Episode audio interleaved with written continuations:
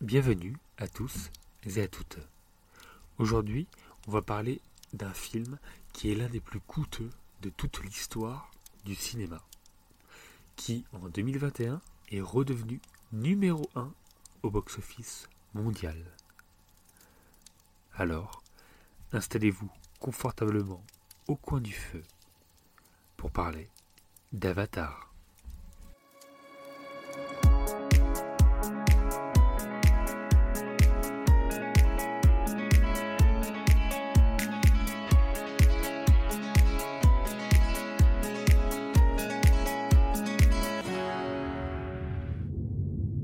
Vous êtes Jake Sully.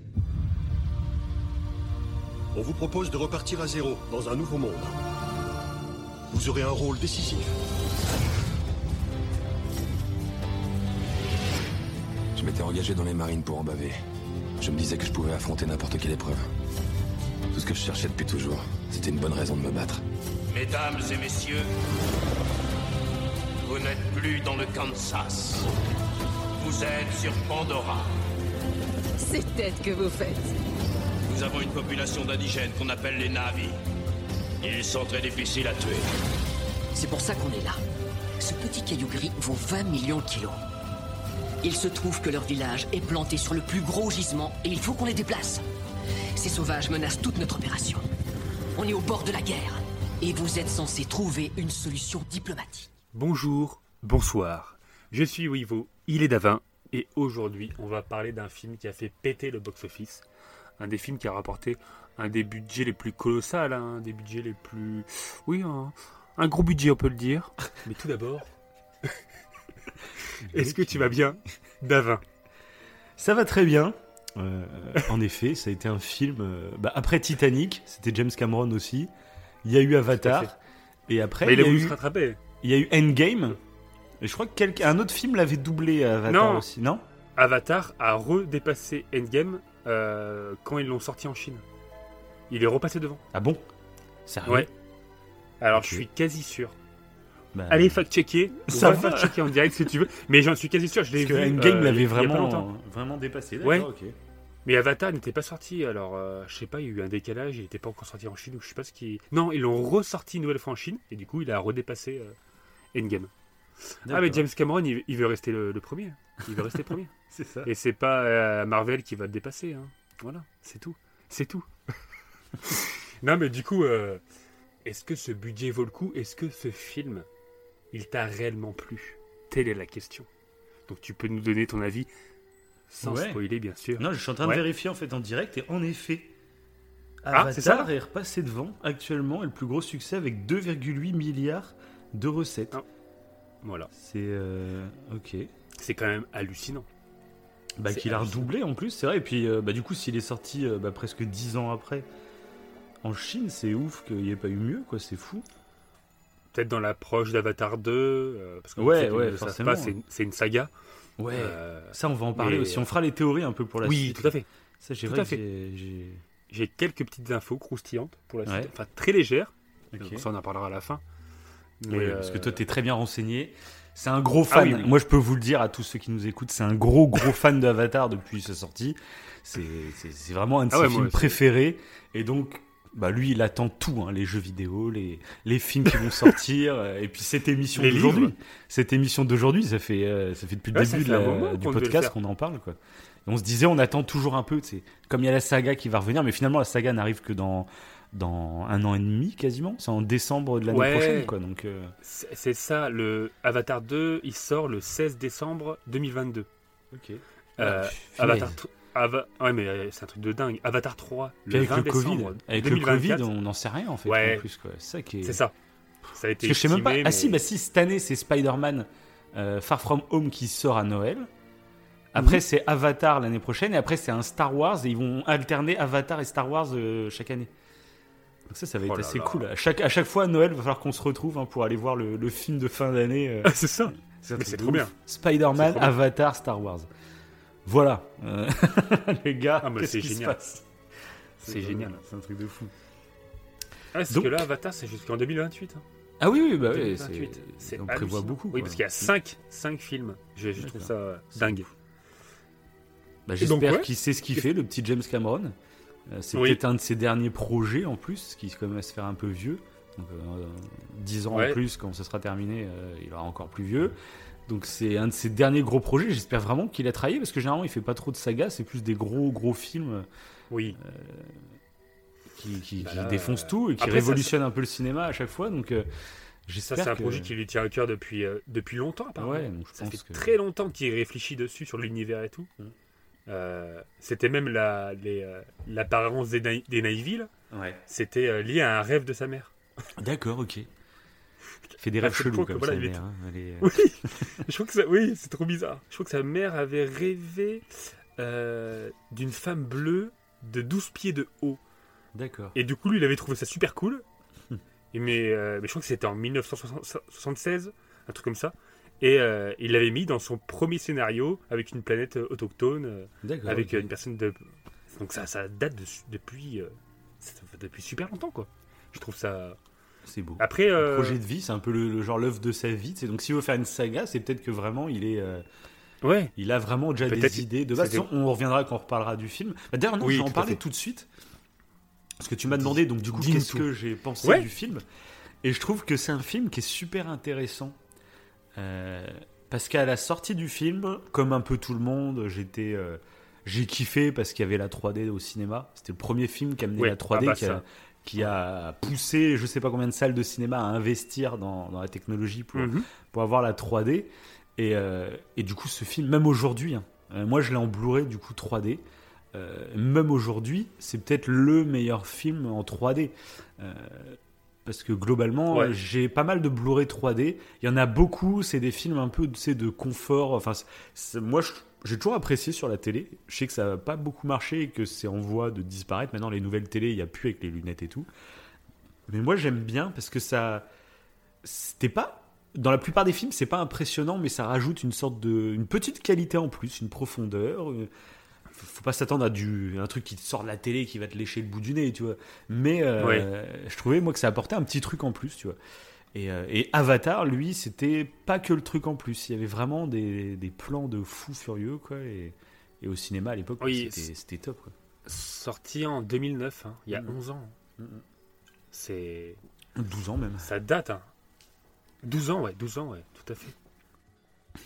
Et du coup, euh, bah moi j'avais été voir le film donc au cinéma. Euh, j'avais bien aimé pour le côté technique, pour l'univers, mais j'avais Ouais. été un peu déçu finalement euh, par euh, l'histoire que je trouvais très Classique. pas- ouais classique. C'est une histoire qu'on a déjà vue, ça, on en a déjà parlé dans d'autres podcasts. Mais c'est pour le coup. Après, James Cameron, il fait toujours un peu ça. Il prend des, des, des moments historiques ou alors des univers complètement loin de nous. Et il- par contre, il prend une histoire euh, qui a déjà fait ses preuves, tu vois, par le passé. Euh, Ouais. Parce que là, l'histoire d'Avatar, très clairement, c'est une, une histoire qu'on voit dans je ne sais combien de films. Euh, celui qui Mhm. rapproche le plus, bah, c'est Pocahontas, hein, très clairement. Euh, là, c'est du copier-coller Ouais, sur Pocahontas. Ou le dernier des Mohicans aussi, ouais. Mais c'est le même style en fait. Ouais, voilà. Mais même, on le retrouve dans, genre dans, dans Fast and Furious, le premier. C'est exactement la même histoire. Ouais. Le, le mec euh, qui s'introduit dans, pas dans une tribu, mais presque, tu vois, dans, dans Fast and Furious, c'est ça, c'est une famille, une famille de, de- de voleurs de voitures, etc. Et, euh, et petit à petit, bah, il va changer de camp et puis il va, il va se retrouver à aider la famille plus que la police, tu vois. Bref, c'est un scénario qui est très classique et c'est ça qui m'avait déçu à l'époque. J'ai fait, putain, c'est Ok. bête quoi, de, de sortir un film comme ça, aussi gros, avec tel truc, et de raconter une histoire aussi banale finalement. Et Mhm. avec le temps, je l'ai revu le film, etc. Et maintenant, je pense que c'est un de mes films euh, préférés aussi. Euh, Ok. tout simplement parce qu'en fait, tu sais, c'est une question que je me pose souvent. Euh, Il y a beaucoup de personnes plus âgées, enfin, tout le monde aura l'exemple autour de, hein, vous, vous aurez l'exemple, euh, qui finissent par ne plus rien suivre de l'actualité euh, au niveau média, au niveau cinéma, au niveau musique, au niveau tout ce que vous voulez. Et ça tourne dans le fameux, c'était mieux avant, avant il y avait de la bonne musique, avant il y avait du bon cinéma, avant il y avait... Aujourd'hui c'est que de la merde. Ça, on l'a entendu mille fois ce discours.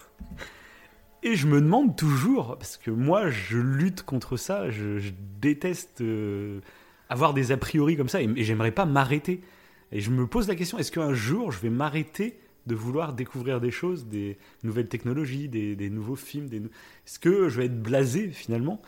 Et, euh, C'est pas possible. Je suis au coin du feu, c'est impossible. Oui. Et alors du coup, bah, je me posais, je me pose un peu la question. Je me dis, est-ce que c'est notre cerveau qui, au bout d'un moment, euh, bah, il- quand, en vieillissant, tu vois, il a pu, enfin, c'est lui-même qu'on a plus envie. C'est le cerveau. T'as beau avoir la meilleure Il envie du monde, si ton cerveau, on va dire, ouais, sature, ou je ne sais quoi. euh, bah, c'est comme ça. Mais un autre truc que je réfléchissais, euh, ça, je m'étais fait un peu cette réflexion au niveau de la musique. J'avais regardé une émission sur YouTube qui était super intéressante, qui posait la question est-ce que la musique est infinie? Ou est-ce que la musique, bah, en fait, euh, la musique, c'est qu'une succession de notes. Et les Mhm. notes, il n'y en a pas un milliard. Euh, du coup, déjà, je me rappelle plus combien il y a de possibilités en tout. Donc, c'est quand même des milliards de milliards de possibilités. Mais c'est-à-dire qu'il y a une fin. C'est-à-dire qu'à un moment, on aura fait tous les accords possibles et ima- imaginables. La musique, c'est pas Ouais. de la magie, c'est c'est des suites d'accords. Euh, et donc, déjà, moi, à mon âge, donc j'ai 32 ans, euh, souvent maintenant, quand il y a des morceaux qui sortent à la radio, euh, j'ai l'impression que c'est des reprises. Et je me renseigne, et en fait, non. Euh, c'est pas des reprises, mais c'est qu'il y a des accords qui se ressemblent. Et j'arrive maintenant dans ma tête, tu vois, automatiquement, eh ben, je, je les reconnais. Et j'ai l'impression que la, la personne chante une reprise, alors que ça, n'en est pas. Et euh, donc je me dis que déjà, tu vois, avec l'expérience, plus tu vieillis, finalement, plus tu emmagasines de connaissances. Et plus, bah, forcément, eh ben, je- pour la musique, pour le coup, eh ben, il y a des accords de notes qui vont se répéter euh, et que tu vas euh, direct déceler, on va dire. Et je me dis, pour le cinéma, c'est un peu pareil. Tous ceux qui vont dire, Oh, aujourd'hui, les scénarios sont plus originaux, c'est du vu et revu, c'est blabla. Et ben souvent, ces gens-là ont pour films de référence des films plus anciens, par exemple. Et ce qu'il faut savoir, c'est que les films plus anciens, bah, la plupart ont pour référence des livres, des romans qui existaient eux aussi déjà. Euh, Mhm. Mais certains disent que ce film-là, c'est ah bah, la base de tout, c'est celui qui a tout créé, c'est celui qui est, c'est un des meilleurs films, un des meilleurs scénarios, tu vois. Et je me demande, voilà, est-ce que c'est pas une boucle Euh, Et Avatar fait partie de ça. Avatar, si j'avais pas vu Pocahontas, si j'avais pas vu plein de films avant de voir Avatar, et que j'avais découvert ce film vierge, que- sans, sans connaître ce genre d'histoire, est-ce que c- Ouais. j'aurais pas surkiffé encore plus? Et, du coup, voilà, c'est la question que je me pose, c'est est-ce que euh, tous les scénarios, finalement, au bout d'un moment, si tu cherches bien, euh, tu vas prendre n'importe quel film au cinéma qui sort aujourd'hui, je suis sûr que tu arriveras à trouver un bouquin, un livre, un, autre film, une série ou je ne sais quoi qui va raconter à peu près la même chose, quoi, la même structure de, nar- de narration, etc. Il y en a eu tellement qui sont sortis, donc on n'a pas une connaissance infinie, on peut pas connaître tous les films, tous les trucs, tous les livres, tout. Donc finalement, est-ce qu'il faut juger un film euh, par rapport à nos connaissances à nous et dire ce film c'est de la merde parce que j'ai déjà vu tel tel ou tel film qui, qui raconte la même chose Euh, Ou est-ce qu'il faut savoir le juger euh, tout seul en fait et le prendre pour ce qu'il est tout seul Voilà. C'est une petite base de réflexion du jour, hein, voilà. Ouais, Je pense qu'on peut applaudir. Ah, Ouais. mais carrément, carrément. Tout ce, ça va. Ah, mais... tout ce développement pour Mais carrément, ca- carrément. En Non, fait, mais je trouve que euh, c'est intéressant. Comme d'habitude, tu sais, j'aime bien juste qu'on prenne du recul par rapport à ce qu'on ressent, etc. Et ça, moi, je trouve que c'est intéressant de s'essayer de s'en rendre compte. de statistique, en fait. Mm. C'est juste une histoire de statistiques. euh, parce que euh, ce qui rejoint un peu ce que tu dis, c'est que le film a été accusé quand même pas mal de fois de plagiat. Mhm. Il y a eu pas mal de fois où bah, ouais, il y a eu euh, même quelqu'un, je crois, qui a porté plainte carrément en Amérique pour dire que oui, tout le, toute la structure, tout l'univers et tout, ça a été plagié de mon, de mon. Je crois que le gars avait écrit un bouquin, je sais plus quoi. Ouais. Il avait fait un court métrage, un vieux truc. Non, c'était ah non, c'était un dessin animé. Ouais. Bon, je sais pas, bref. Et euh, vu qu'il y avait beaucoup de, de similitudes, la personne avait porté plainte, mais ça n'avait pas, Mm. il n'avait pas suivi rien, parce qu'en fait, euh, les, euh, les personnes qui en Amérique qui s'occupent justement des plagiats Ouais. pas considéré que c'était du plagiat. Il manquait de, de- de points de référence, il manquait de trucs. Oui, puis Et, cas, euh, ils ont et- plagié Pocahontas, quoi. C'est Ouais, ça, exactement voilà, la c'est même ça. histoire. Ah oui, ça. Où s'arrête le, enfin, Et- où démarre le plagiat et où il s'arrête, Et c'est ça.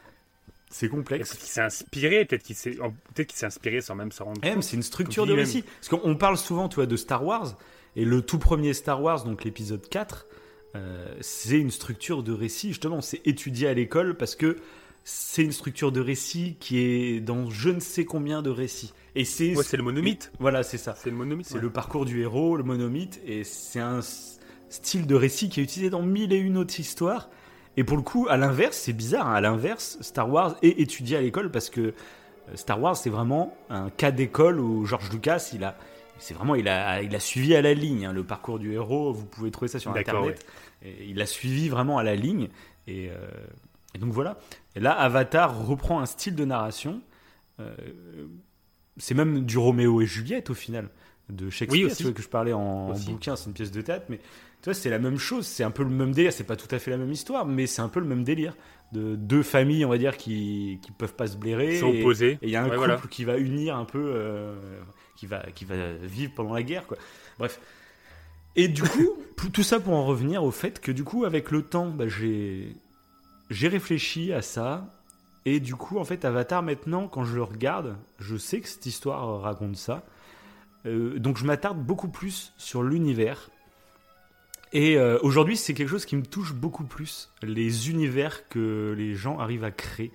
Euh, je trouve ça ouf quand tu vas au cinéma et tu ressors deux heures, trois heures après et tu as découvert un univers, un monde qui fait que tu vas en reparler avec tes potes après. Tu, tu vas te renseigner sur tiens, à un moment on a vu tel truc, euh, c'est une civilisation de je ne sais quoi. Tu sais, ça te passionne, tu as envie de découvrir l'univers. Là maintenant, moi, Avatar, mais j'attends que ça sorte en jeu vidéo, j'ai envie d'explorer Pandora. Je suis impatient de voir les autres films pour voir qu'est-ce qu'il va nous raconter, tu vois.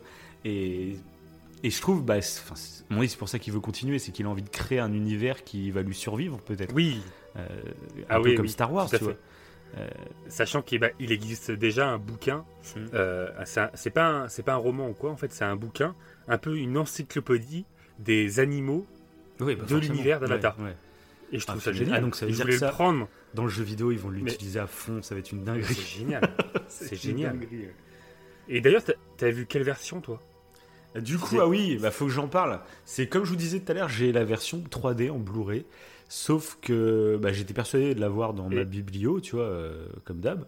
Euh, sauf Ouais. que bah, je m'y suis pris au dernier moment. Là, je voulais le regarder là, ce week-end, euh, juste avant de faire l'émission. Et ouais, à ce moment, bah, j'ai remarqué qu'en fait, je ne l'avais pas dans ma biblio et je crois que je l'ai prêté à mes parents. Voilà, donc j'ai pas eu le temps d'aller le chercher. Du coup, en fait, je l'ai loué sur Apple TV et donc je l'ai regardé en 2D. Donc c'était la première fois que je le regardais en 2D, 2D? le film. Ouais. Et version courte Bah, je Enfin, pense. version cinéma Je pense. Il y avait rien indiqué, donc je pense. D'accord, ok.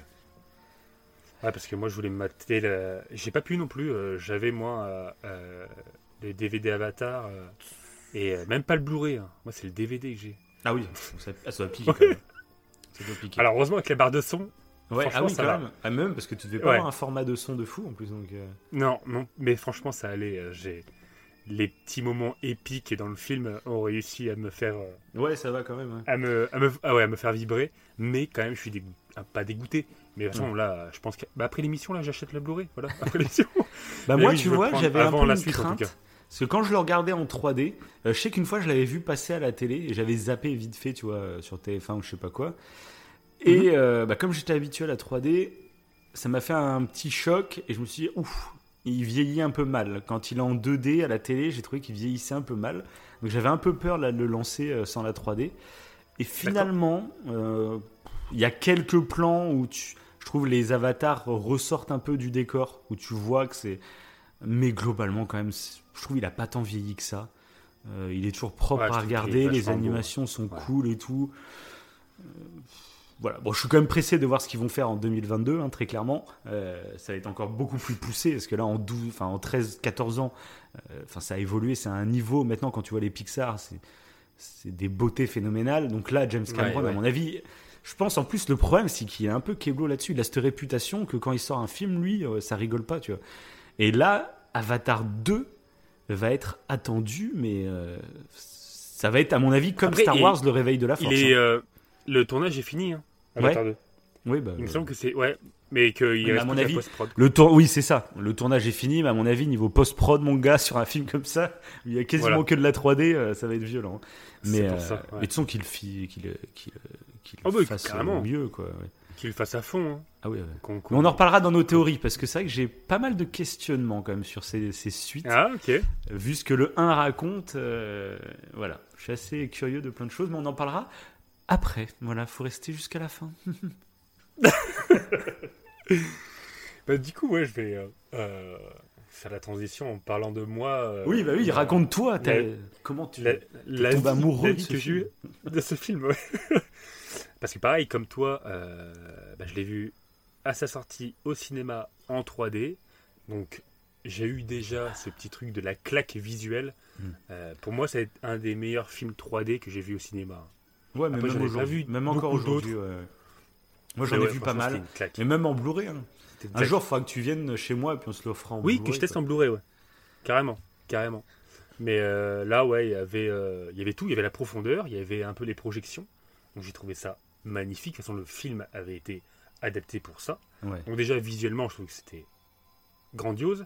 Et pareil que toi, je suis c'est vrai que parce que ça, ça a été, euh, c'était intéressant ce que tu as dit du coup, parce que ça a été quand même assez critiqué que le scénario était classique, c'était voilà, c'était pas, c'était pas dingue. Mm. Mais moi, l'univers, il m'a direct, j'ai eu un coup de cœur Ouais. par son histoire, même si ça ressemble à Pocahontas. Moi, de toute façon, j'aime bien ce genre de, Oui, de- toi, t'es- je crois, oui. ce genre de, de scénario un peu. Ouais. Et mais même là, en plus d'apporter ce côté un peu scénario écologique, un peu, un peu humaniste, peut-être des fois un peu trop niais pour certains. Bah, pas- finalement, ça- pas humaniste, euh, avi, naviiste. Parce que- parce que les humains sont un vrai. peu les, les bad guys dans ce film. c'est vrai, c'est vrai. Et euh, Ah non, pandoriste. ça- hein, non, ou naviiste. Pandoriste, Ouais. non Navi, ah non Pandoriste, Pandoriste peut-être, vu qu'il y a plusieurs tribus. C'est ça. Euh, et du coup, euh, en plus de ça, donc il y avait tout le côté un peu, je trouve, parce que bah euh, ouais, en 2009, je sais même plus quel âge j'avais, mais je trouvais qu'il y avait un rapport aux jeux vidéo, Mhm. Euh, genre un, un futur du jeu vidéo où tu peux contrôler un avatar avec ton Ouais. corps. Il y avait un côté, ce mélange en fait de, de technologie, Bah, c'est Black Mirror. science-fiction. C'est Black Oui, un Mirror. peu, ouais, C'est un épisode de Black trop. Mirror. C'est un peu, il y a du Black Mirror Ouais. dans un truc euh, narratif sur l'écologie. Et je trouve Et que c'est pour ça. C'est c'est- ça que en ça fait- fait surkiffer. Ouais, mais James Cameron, tu vois, il prend un scénario classique. C'est comme s'il voulait s'assurer quelque chose. J'assure avec une, une histoire qui a déjà fait ses preuves. Donc peut-être qu'on va me gueuler dessus sur le manque d'originalité à ce niveau-là. Mais déjà, bah, tous ceux qui, ouais. vont, qui vont découvrir pour la première fois ce genre d'histoire, bah, ils vont adorer comme tout le monde adore depuis Ouais. des centaines d'années. Mais en plus, euh, bah, il y a cette histoire très classique, mais autour, mais tout est inventif à souhait en fait. C'est ça, faut pas Oui. s'attarder que sur le scénario de base, parce que une histoire finalement qu'on te raconte, euh, c'est pas le premier film. Enfin, il y a plein d'histoires. euh, Tu pourras toujours trouver un, comme je disais tout à l'heure, tu pourras toujours trouver un livre qui a raconté ça avant, un film qui a raconté ça avant, qui l'a peut-être même mieux raconté, blabla. Mais ce qu'il faut voir, moi, c'est justement dans, quand tu crées un univers, quand, quand tu as plein de petites idées qui fourmillent dans le truc. Et là, ce film, mais c'est, enfin, c'est bourré d'idées, quoi. C'est ça, c'est ça. Et c'est pour ça que je crois que j'avais eu ce coup de cœur formidable. Et je Mhm. pense que du coup, bah, quand on parlera du film en partie spoil, on pourra parler justement du rapport à la science. Parce que on, j'ai- peut- on pourra commencer en spoil direct. hein. Je pense que c'est un film quand même qui est Oui, clairement, oui. longtemps Je maintenant. ferai- Et puis là, on en parle assez de toute façon sans spoil, donc je pense qu'on pourra y aller. Oui, je pense que de toute façon. Et du coup, euh, ouais, je on fera le petit euh, vrai du faux au niveau scientifique. Je suis allé Ah, me renseigner du coup sur certains trucs. Et, euh, et c'est pour ça que j'adore cet univers. Rien que Ouais. pour ça, pour m'amener à faire ça. Il y a un peu d'astrophysique dedans. Après, euh, on a parlé pas mal euh, d'extraterrestres. euh, et je vous vrai. conseille d'ailleurs l'émission bah, précédente, Premier Contact, où on parle pas mal d'ovnis déjà. On parle de plein de trucs hein, dans cette émission. hein. On est parti Oui. très très loin. On est même parti sur euh, qu'est-ce que la vie, quel est le sens de la vie? Qu'est-ce dit Mais très intéressante, on vous la conseille. Et du coup, bon, je fais un petit résumé vite fait pour les personnes qui ne Vraiment, vu, ne qui connaissent pas, qui s'en rappellent pas. Mais oui aussi, très oui, c'est vrai. rapide. Ouais, c'est vrai. Voilà. Donc, en gros, l'action se déroule en 2154 sur Pandora, une des lunes de Polyphème, une planète géante gazeuse en orbite autour de l'Alpha Centauri. D'accord, alors c'est une lune. C'est une lune, d'accord. Parce que Oui, j'y c'est une pensais lune. pendant le film. Euh, bah, comme euh, dans Star Wars, c'est Tatooine, il y a deux soleils. Euh, là, justement, je me demande, est-ce que je suis punaise, il y a l'air d'y avoir d'autres lunes en plus. Et en plus, tu Mhm. vois une planète immense. Donc, ok, d'accord, c'est ça. On est sur une lune. Et ben, ils sont là pour le coup quand ils parlent de Alpha Centauri A, le système stellaire le plus proche de la Terre, ouais. c'est réel. Ce système stellaire, il est réel. Alpha Centaure, c'est une vraie, c'est un vrai système stellaire qui est proche de, de notre système solaire Mhm. et euh, où euh, pendant un temps, il y avait des gens qui, euh, enfin des scientifiques, Ah, qui des vivaient, qui vivaient là-bas. hein. qui, qui vivaient là-bas. Et il y avait des Navy. qui, C'est un qui documentaire, ce n'est suspectaient- pas un film, hein, c'est un docu. c'est ça, c'est un documentaire. Donc, qui suspectait que peut-être, potentiellement, il y avait de la vie sur une des lunes autour de cette grosse planète gazeuse. Donc euh, c'est voilà, c'est inspiré d'un truc euh, entre guillemets réel. Bon après il est parti euh, Oui, dans bien un sûr, délire. mais- je trouve cool. ça intéressant déjà. Il y, a Mhm. une, il y a une part de réalité. Mhm. C'est dans notre réalité presque. Après c'est donc en 2154. Et donc l'exolune qui est recouverte d'une jungle luxuriante est le théâtre du choc entre les humains venus exploiter un minerai rare susceptible de résoudre la crise énergétique sur Terre et la population autochtone, les Navy, qui vivent en parfaite symbiose avec leur environnement et tentent de se défendre face à l'invasion militarisée. En gros, c'est ça.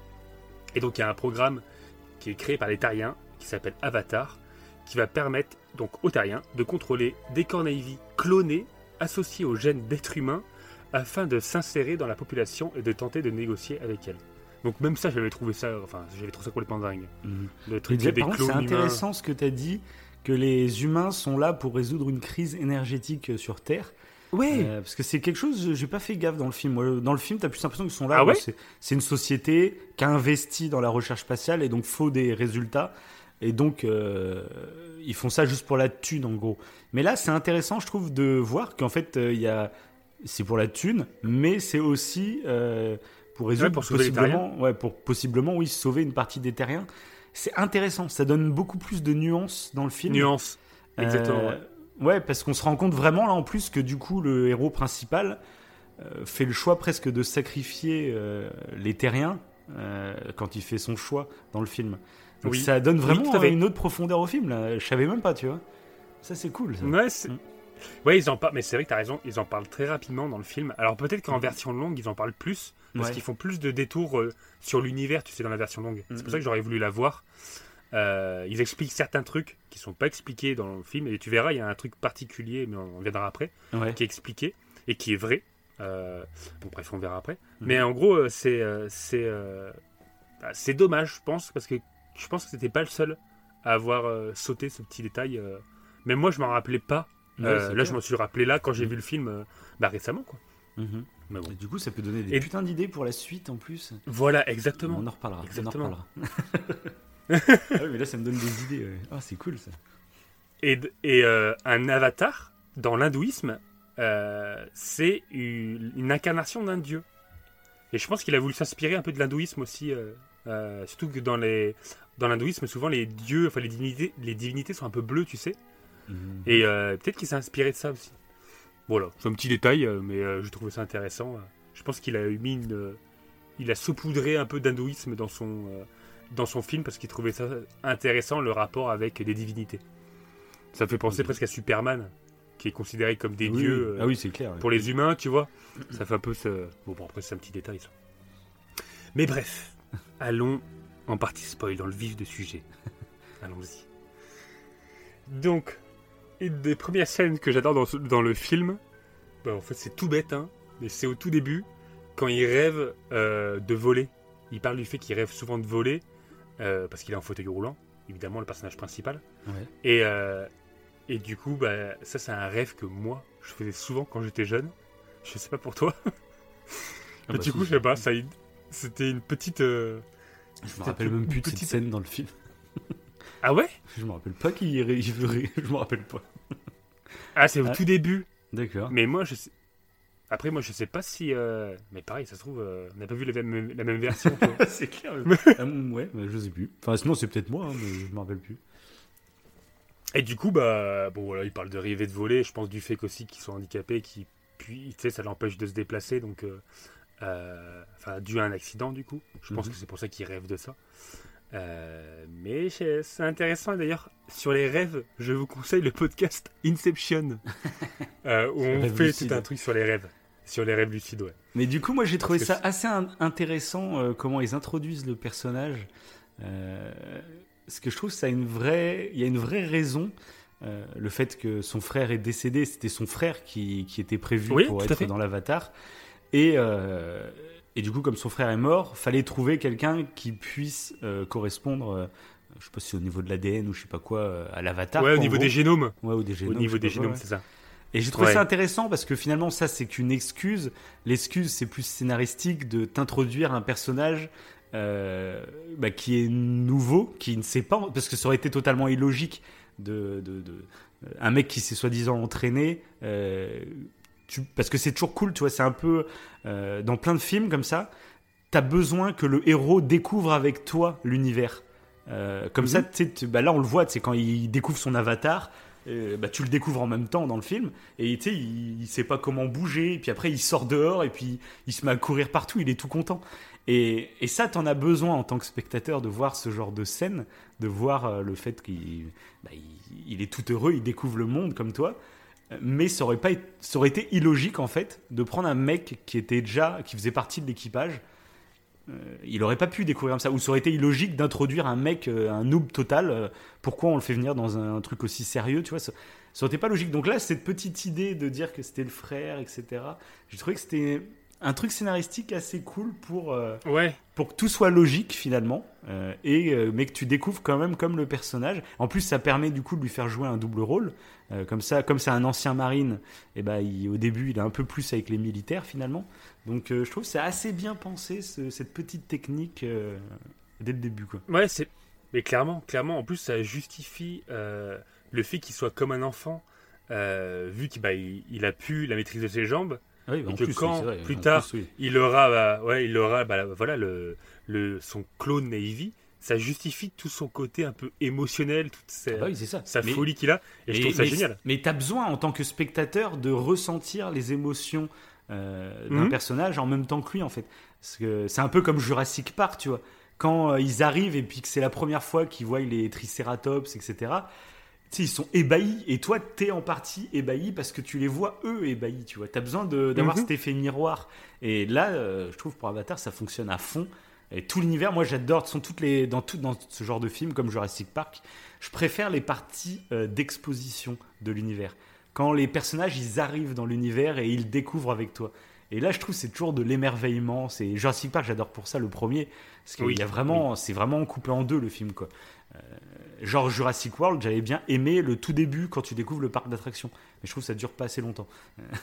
mais euh, voilà. Oui, et là, dans Avatar, vrai. moi tout- toute la partie, limite quand ça commence à partir un peu en live, et ben, euh, à chaque fois ça me fait oh mince, non, on était bien. On était bien quand il apprenait à, à dompter un truc. J'adore tous Ouais, ces trop, moments trop, dans les trop. films où euh, ouais, c'est de l'exposition et puis on te balance de l'univers. Tiens, apprends ça, apprends ça, apprends ça. Découvre ça. Tiens, les plantes elles s'allument. Ah tiens, euh, enfin tu vois, j'adore. C'est ces moments-là que je. Bah, c'est Ouais. pour ça. eh ben, euh, c'est pour ça moi, il y, y a une scène. Je sais pas si ça marche pour toi. Bah, qui est un petit peu plus loin. Euh, mais justement, en fait, quand il, il, bah, il, il prend le corps du Navy, de, enfin, du clone Navy, et euh, qui commence à courir avec son, son clone, Ouais. et, euh, et le fait qu'il court, t'as as plus qu'un émerveillement. t'as- Tu sais, enfin, je sais- pas comment. Moi, ça m'a foutu des frissons. Je sais pas si c'est la musique aussi, qui la musique qui Ouais. est splendide. Mais quand il commence à courir et qu'il est, il est tellement heureux, t'as l'impression que tu retrouves tes jambes avec lui. Oui, c'est. Genre, Oui, mais c'est ça. Et, ça marche quoi. tellement. Ouais, c'est ça. ouais. Ah ouais, mais trop. Ça marche tellement. Et moi, je, je- cette scène, je la surkiffe. Je sais pas pourquoi. Mais euh, j'ai- limite, elle pourrait me faire chialer. Ah bon, ah oui, carrément. Ah ouais, mais je te jure, elle me fait quelque chose. Elle me, elle me, elle me fait frissonner. Ah ouais. Et il est, il commence à courir, la musique, les plans, etc. Et tu le vois, le mec, il est, euh, je sais pas, son, son enthousiasme comme ça, euh, j'adore. Cette scène, je l'adore. Ça fait partie de mes scènes préférées. Parce que clairement, oui, je l'ai pas dit, mais ce film, en plus d'un univers que je trouve euh, euh, bah, génial, c'est qu'il m'a vraiment touché. Il y a quelques scènes comme ça, ça m'a vraiment touché. Et cette scène-là particulièrement, quand il s'émerveille un peu. Je sais pas pourquoi après. Ouais, bah l'effet Peut-être les, miroir. mais je, je pense les ouais peut-être aussi ouais et les d'ailleurs effet miroir neurones miroir quelque chose qui, qui qui existe vraiment c'est ce qui fait que quand quelqu'un baille on Mhm. a envie aussi de bailler. Ok. Voilà, c'est un, petit tif neuroscientifique qui n'était pas prévu, voilà. mais euh, ouais, mais ça marche. Franchement, ça, ça marche euh, à fond. Et. Voilà. Je- mais je pense qu'encore une fois, euh, la musique, c'est pas Hans Zimmer. C'est rare quand je dis que j'adore la musique que c'est pas Hans Zimmer. Mais là, le, le- le compositeur, Ah, C'est James. Horner, celui qui a fait Titanic aussi. Ouais. Bah, Titanic, ça m'a moins marqué les musiques. Ah ouais, bah, de toute vraiment, façon, je l'ai on va se le refaire Titanic. à Moi aussi, les musiques de Titanic. Ah, va me foutre des frissons. Rien que l'en ouais. Ouais. Mais après, par contre, j'ai essayé Ouais. d'écouter cet été d'ailleurs euh, pas mal de musique de ce compositeur, justement, parce que je me suis dit, tiens, Avatar et Titanic, c'est du costaud, quoi. Et, euh, et bah, à côté de ça, finalement, il n'y a pas d'autres musiques. euh, ça fait plus des musiques de téléfilms après qu'il a fait.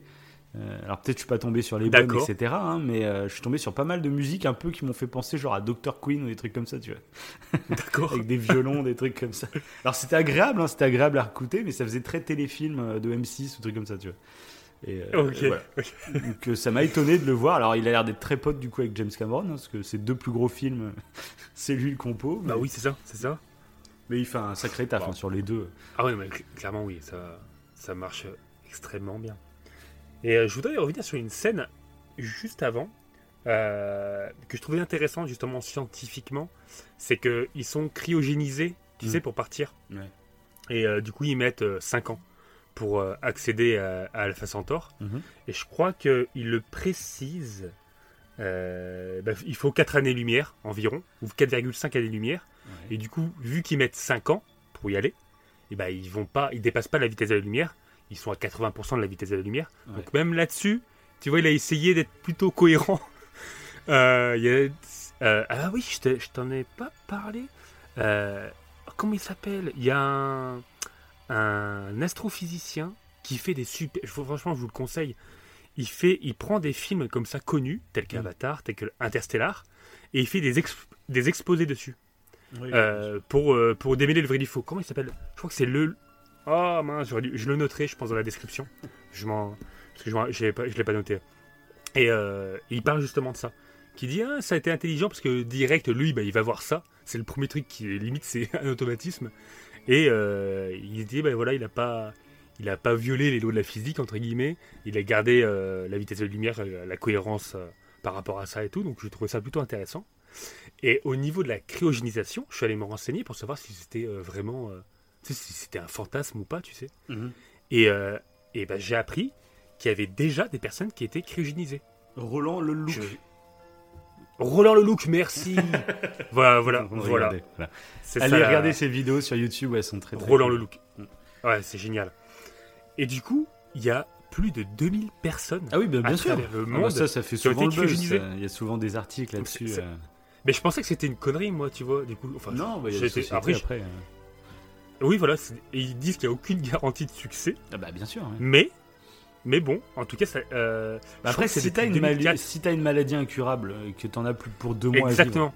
si t'as la thune, Exactement. si euh, pourquoi pas tenter? Bah, c'est soit tu meurs tout de suite euh, congelé, soit euh, soit dans, dans deux mois quoi. Après, je pense qu'il y en a peut-être qui, qui carrément euh, n'attendent pas d'être malades. Ils attendent peut-être pas forcément d'être soignés, mais ils attendent qu'on trouve des solutions pour une vie éternelle, trucs comme ça. Je pense. Il y en a, ils sont plus ça, oui. délire, mais Et Dans, dans l'eau, exactement. Et euh, pour rejoindre ce que tu dis, bah, c'est euh, un, un juge euh, britannique qui a autorisé à des parents d'une jeune fille de 14 ans. Ah ils ont, donc ils ont autorisé la, la cryogénisation. Ah, là, Ils ont envoyé son. Ouais, ils ont envoyé son. Bah, et justement, même par rapport à une maladie en fait. Ah, Ils ont envoyé son corps aux États- aux États-Unis, Mm. euh, donc pour la faire cryogéniser. Et dans une lettre, en fait, euh, alors rédigée avant sa mort, c'est pourquoi? Parce que la jeune fille, voilà, elle était atteinte d'une forme rare de cancer. Ouais.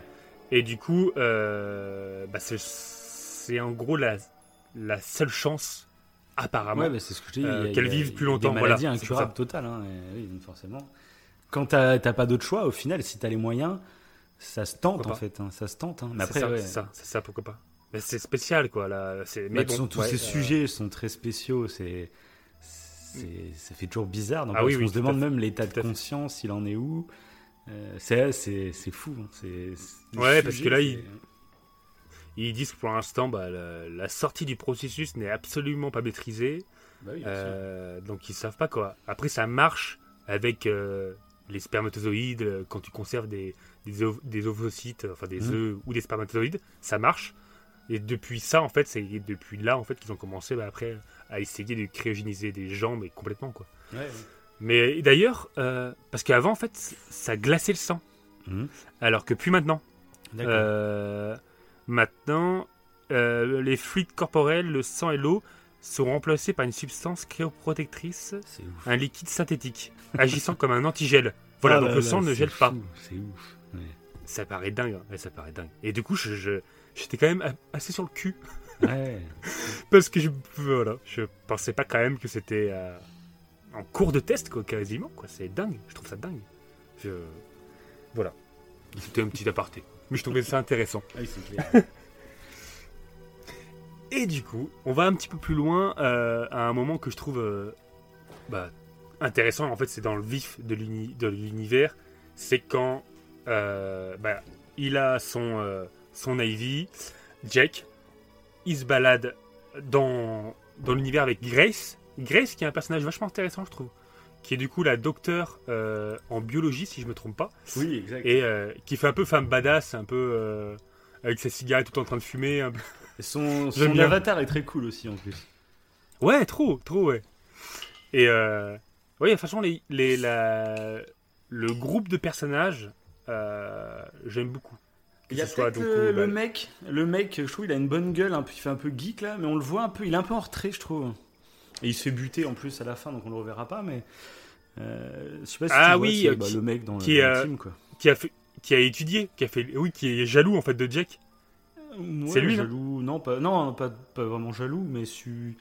euh, non, à un moment, le pote geek quoi un peu là qui justement il est plus admiratif Ouais, comme ça quoi. mais- ah bah, à un moment, il, c'est pas lui qui en veut un petit peu à, à Jack de pouvoir parler avec la tribu, alors que lui, il a étudié je ne sais pas combien de langues, etc. Et il a pas. Oui, mais c'est pas de la il jalousie a- méchante quoi, c'est non, c'est de c'est chamaillerie ouais. quoi, c'est plus de la chamaillerie. Ça, c'était maillot, ouais, ouais, ouais.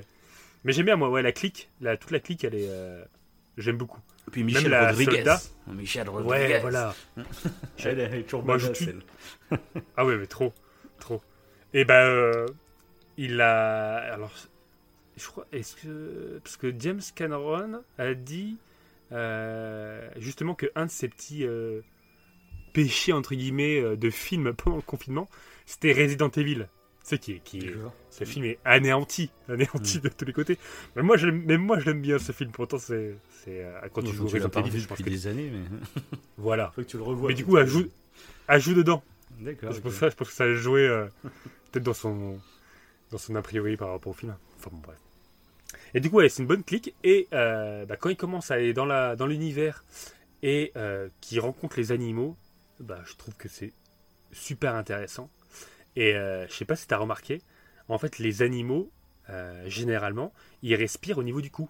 En fait, c'est pas des, c'est des branchies qu'ils ont. Mhm. Je sais pas si tu avais fait gaffe à ça, c'est pas, ouais, ils, ils respirent pas comme tous, des animaux mais terrestres. genre la, la sorte de panthère, j'avais un peu capté, ouais. Ouais, bah les dragons aussi, les dragons Ouais, volants. ouais, ouais. Après les rhinocéros, euh, le requin, euh, enfin le requin marteau rhinocéros, on Oui. voit pas trop. Mais euh, il s'est beaucoup en fait inspiré de l'océan Mhm. pour ces créatures. C'est depuis qu'il avait fait le film, et enfin il a fait un documentaire qui s'appelle Alien, Alien of the Deep en 2005.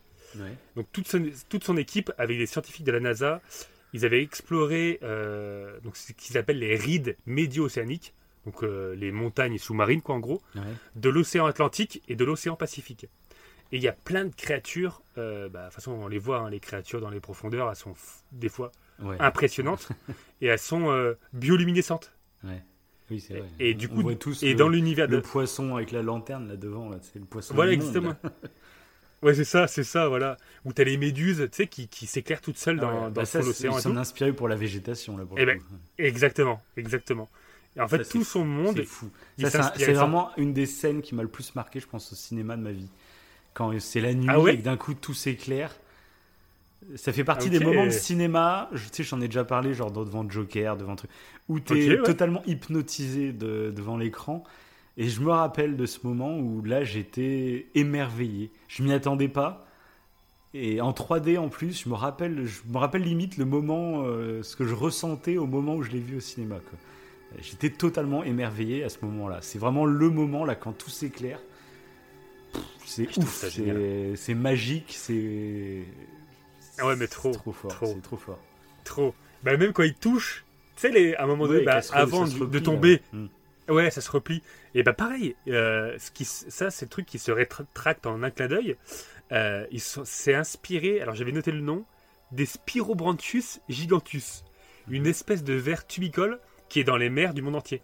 Donc tous les animaux qu'on voit, façon même euh, bah, requin marteau un peu, Ouais. il a mélangé en fait océan et terre. et je trouve ça, Mm. le rendu, bah, déjà il est, il est bah, unique, il Ouais. original, il est authentique, mais je trouve que c'est génial. Je trouve que ça, ça fait quelque chose de d'intéressant. même de crédible, parce que tu dis que Mhm. c'est des animaux qui ont évolué d'une façon différente, mais du coup peut-être logique euh, vis-à-vis de leur environnement et avec des trucs finalement qu'on connaît, même si c'est pas dans le même environnement. Donc c'est assez intelligent Mhm. aussi. Ça t'aide à avoir des idées de design, je pense. Et en plus, ça rend le truc presque crédible euh, scientifiquement. Quoi. Trop, trop. Mais j'ai, eh ben, euh, j'ai trouvé ça intéressant aussi parce que souvent on a, je pense que de toute façon, je crois qu'on en a déjà même parlé. On est, c'est euh, l'argument des fois qu'on entend euh, qui, est un- qui critique un peu euh, la conquête spatiale Mhm. en disant bah voilà, euh, on va visiter Mars, on va visiter machin, enfin visiter Mars, on l'a pas encore visité, Mhm. on va visiter la Lune, etc. On projette d'aller voir Mars alors qu'on connaît même pas notre océan. Mhm. On connaît même pas les profondeurs de l'océan. Je- Tu vois, il y a ce- souvent ce genre de critiques alors qu'en fait, c'est que le budget euh, pour l'espace est moins important et plus faisable que le budget pour aller au fond de l'océan. C'est quand même impressionnant. en fait, on a plus de facilité au niveau du budget pour aller. il y a trop de euh, pression, bah, voilà. il y a trop de pression en dessous. Et c'est ça, c'est ça. C'est impossible. Et du coup, j'ai- ouais, voilà, c'est ça. C'est- beaucoup plus compliqué en fait. Ça, Mm. paraît, ça paraît bizarre, mais c'est plus facile d'aller dans l'espace que d'aller dans les abysses presque. Ouais, ouais. Et, euh, et du coup, je trouvais ça intéressant que lui, en partant dans l'espace, euh, dans une autre planète, en fait, on visite un peu les abysses. Mm. Oui, c'est Ce vrai. rapport un peu. Ah, J'ai bien aimé, voilà. Bah, pareil. Alors, par contre, ça, clairement, euh, tout ce qui est euh, en rapport à l'océan, je l'ai vu vraiment là, récemment, en fait. Et après, quand je me, quand je me suis renseigné comme là, Mhm. en sachant, en fait, que du coup, bah, il s'est vraiment inspiré de son documentaire et tout, j'ai fait Ah ouais, d'accord. Et ça m'a donné des idées, même pour Avatar 2. Ouais, bien Et tu verras, il y a, des, euh, il y a des, des trucs en lien. Je pense que de toute façon, Cameron, euh, faut le voir comme quelqu'un qui adore l'océan. Tu le vois Titanic. Oui. Bah, il a fait son reportage euh, Alien of the Deep, que j'ai pas vu d'ailleurs. Je pense qu'il doit être super intéressant comme euh, reportage. Mhm. Je crois qu'il il avait fait un film tout pourri. Mais vraiment pourri. Piranha 2. D'accord. Non, pi- non, ah non c'est pire que ça. C'est Piranha Volant 2. Déjà, rien que le titre, le titre, tu sais que c'est une bouse. c'est vraiment le film, euh, c'est euh, de série Z. un- quoi. ça- oui, ça, mais ça peut être un film en délire, quoi, limite parodique, je sais pas du tout, je Oui, c'est ça. mais- C'est ça. Et je crois que je l'avais vu. hein. Ouais. C'est fait, vraiment film à la destination finale, très gore, avec des nanas euh, en bikini. C'est vraiment Ouais, un genre de film. quoi. Ouais, ça fait un peu film de série B, euh, mais bon. Et mais il a- je savais pas qu'il avait tourné un film de ce genre. Il a carrément euh, participé au scénario. Il a réalisé le. Ouais, mais ça peut être un délire. a. Je pense pas qu'il l'a fait, genre, allez, je vais faire le film le plus beau de ma vie. Je pense qu'il y a des Non, moments où oui, tu dois ça, te dire, euh, tu fais pas que des gros trucs, tu fais aussi, tiens, j'ai envie de faire un projet là pour délirer.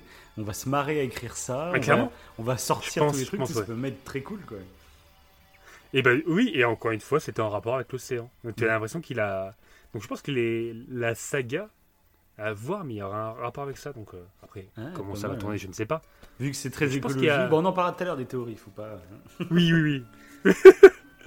Mais voilà, donc euh, voilà, le rapport aux animaux, je trouve ça génial, même les créatures, elles sont, elles sont magnifiques. Et un peu plus tard, après euh, bah, justement la panthère un peu chelou à six membres, euh, le requin machin et tout, bah, Jack se perd et on voit pour la première fois Neytiri allongé sur l'arbre de façon silencieuse. Et euh, moi, la première fois que je l'ai vu, j'ai fait, je kiffe. Je l'ai trouvé totalement badass. Le personnage, je le trouve, euh, je sais pas, je le trouve excellentissime. J'ai adoré. Puis ça se cache un peu. euh, bah, moi, de toute façon, tu le sais, hein, même Pocahontas, j'aimais bien. T'étais amoureux, t'avais pas une, une amoureuse dans ta si. classe qui ressemblait à. Pocahontas En, en ouais, en primaire, j'étais amoureux d'une d'une fille euh, qui ressemblait à Pocahontas. Uniquement pour ça, d'ailleurs. hein, Ah oui, oui, ah oui je, je ne la connaissais pas. Je la connaissais juste de vue. non, mais c'est ouais, dingue. Ça, ça a influencé euh, mon mode de vie, je crois. Ah, c'est par ça que maintenant. euh, Ah, je suis un écolo militant. Ah bah j'ai. J'ai fait exploser une centrale nucléaire il y a pas longtemps. Là. Euh, c'est t'es extrême. bleu, comme- tu t'es peint la peau en bleu. Et tu cours, c'est ça. tu cours dans la rue pieds nus. Du coup, ah oui, je cours nu, pieds nus, dans la rue, et tout en bleu. Non, mais je. Ah, je sais pas, c'est peut-être Pocahontas ouais, dans mon enfance qui a, qui a fait que j'aimais ce genre de personnage. Je, je ne sais pas. Je ne sais pas.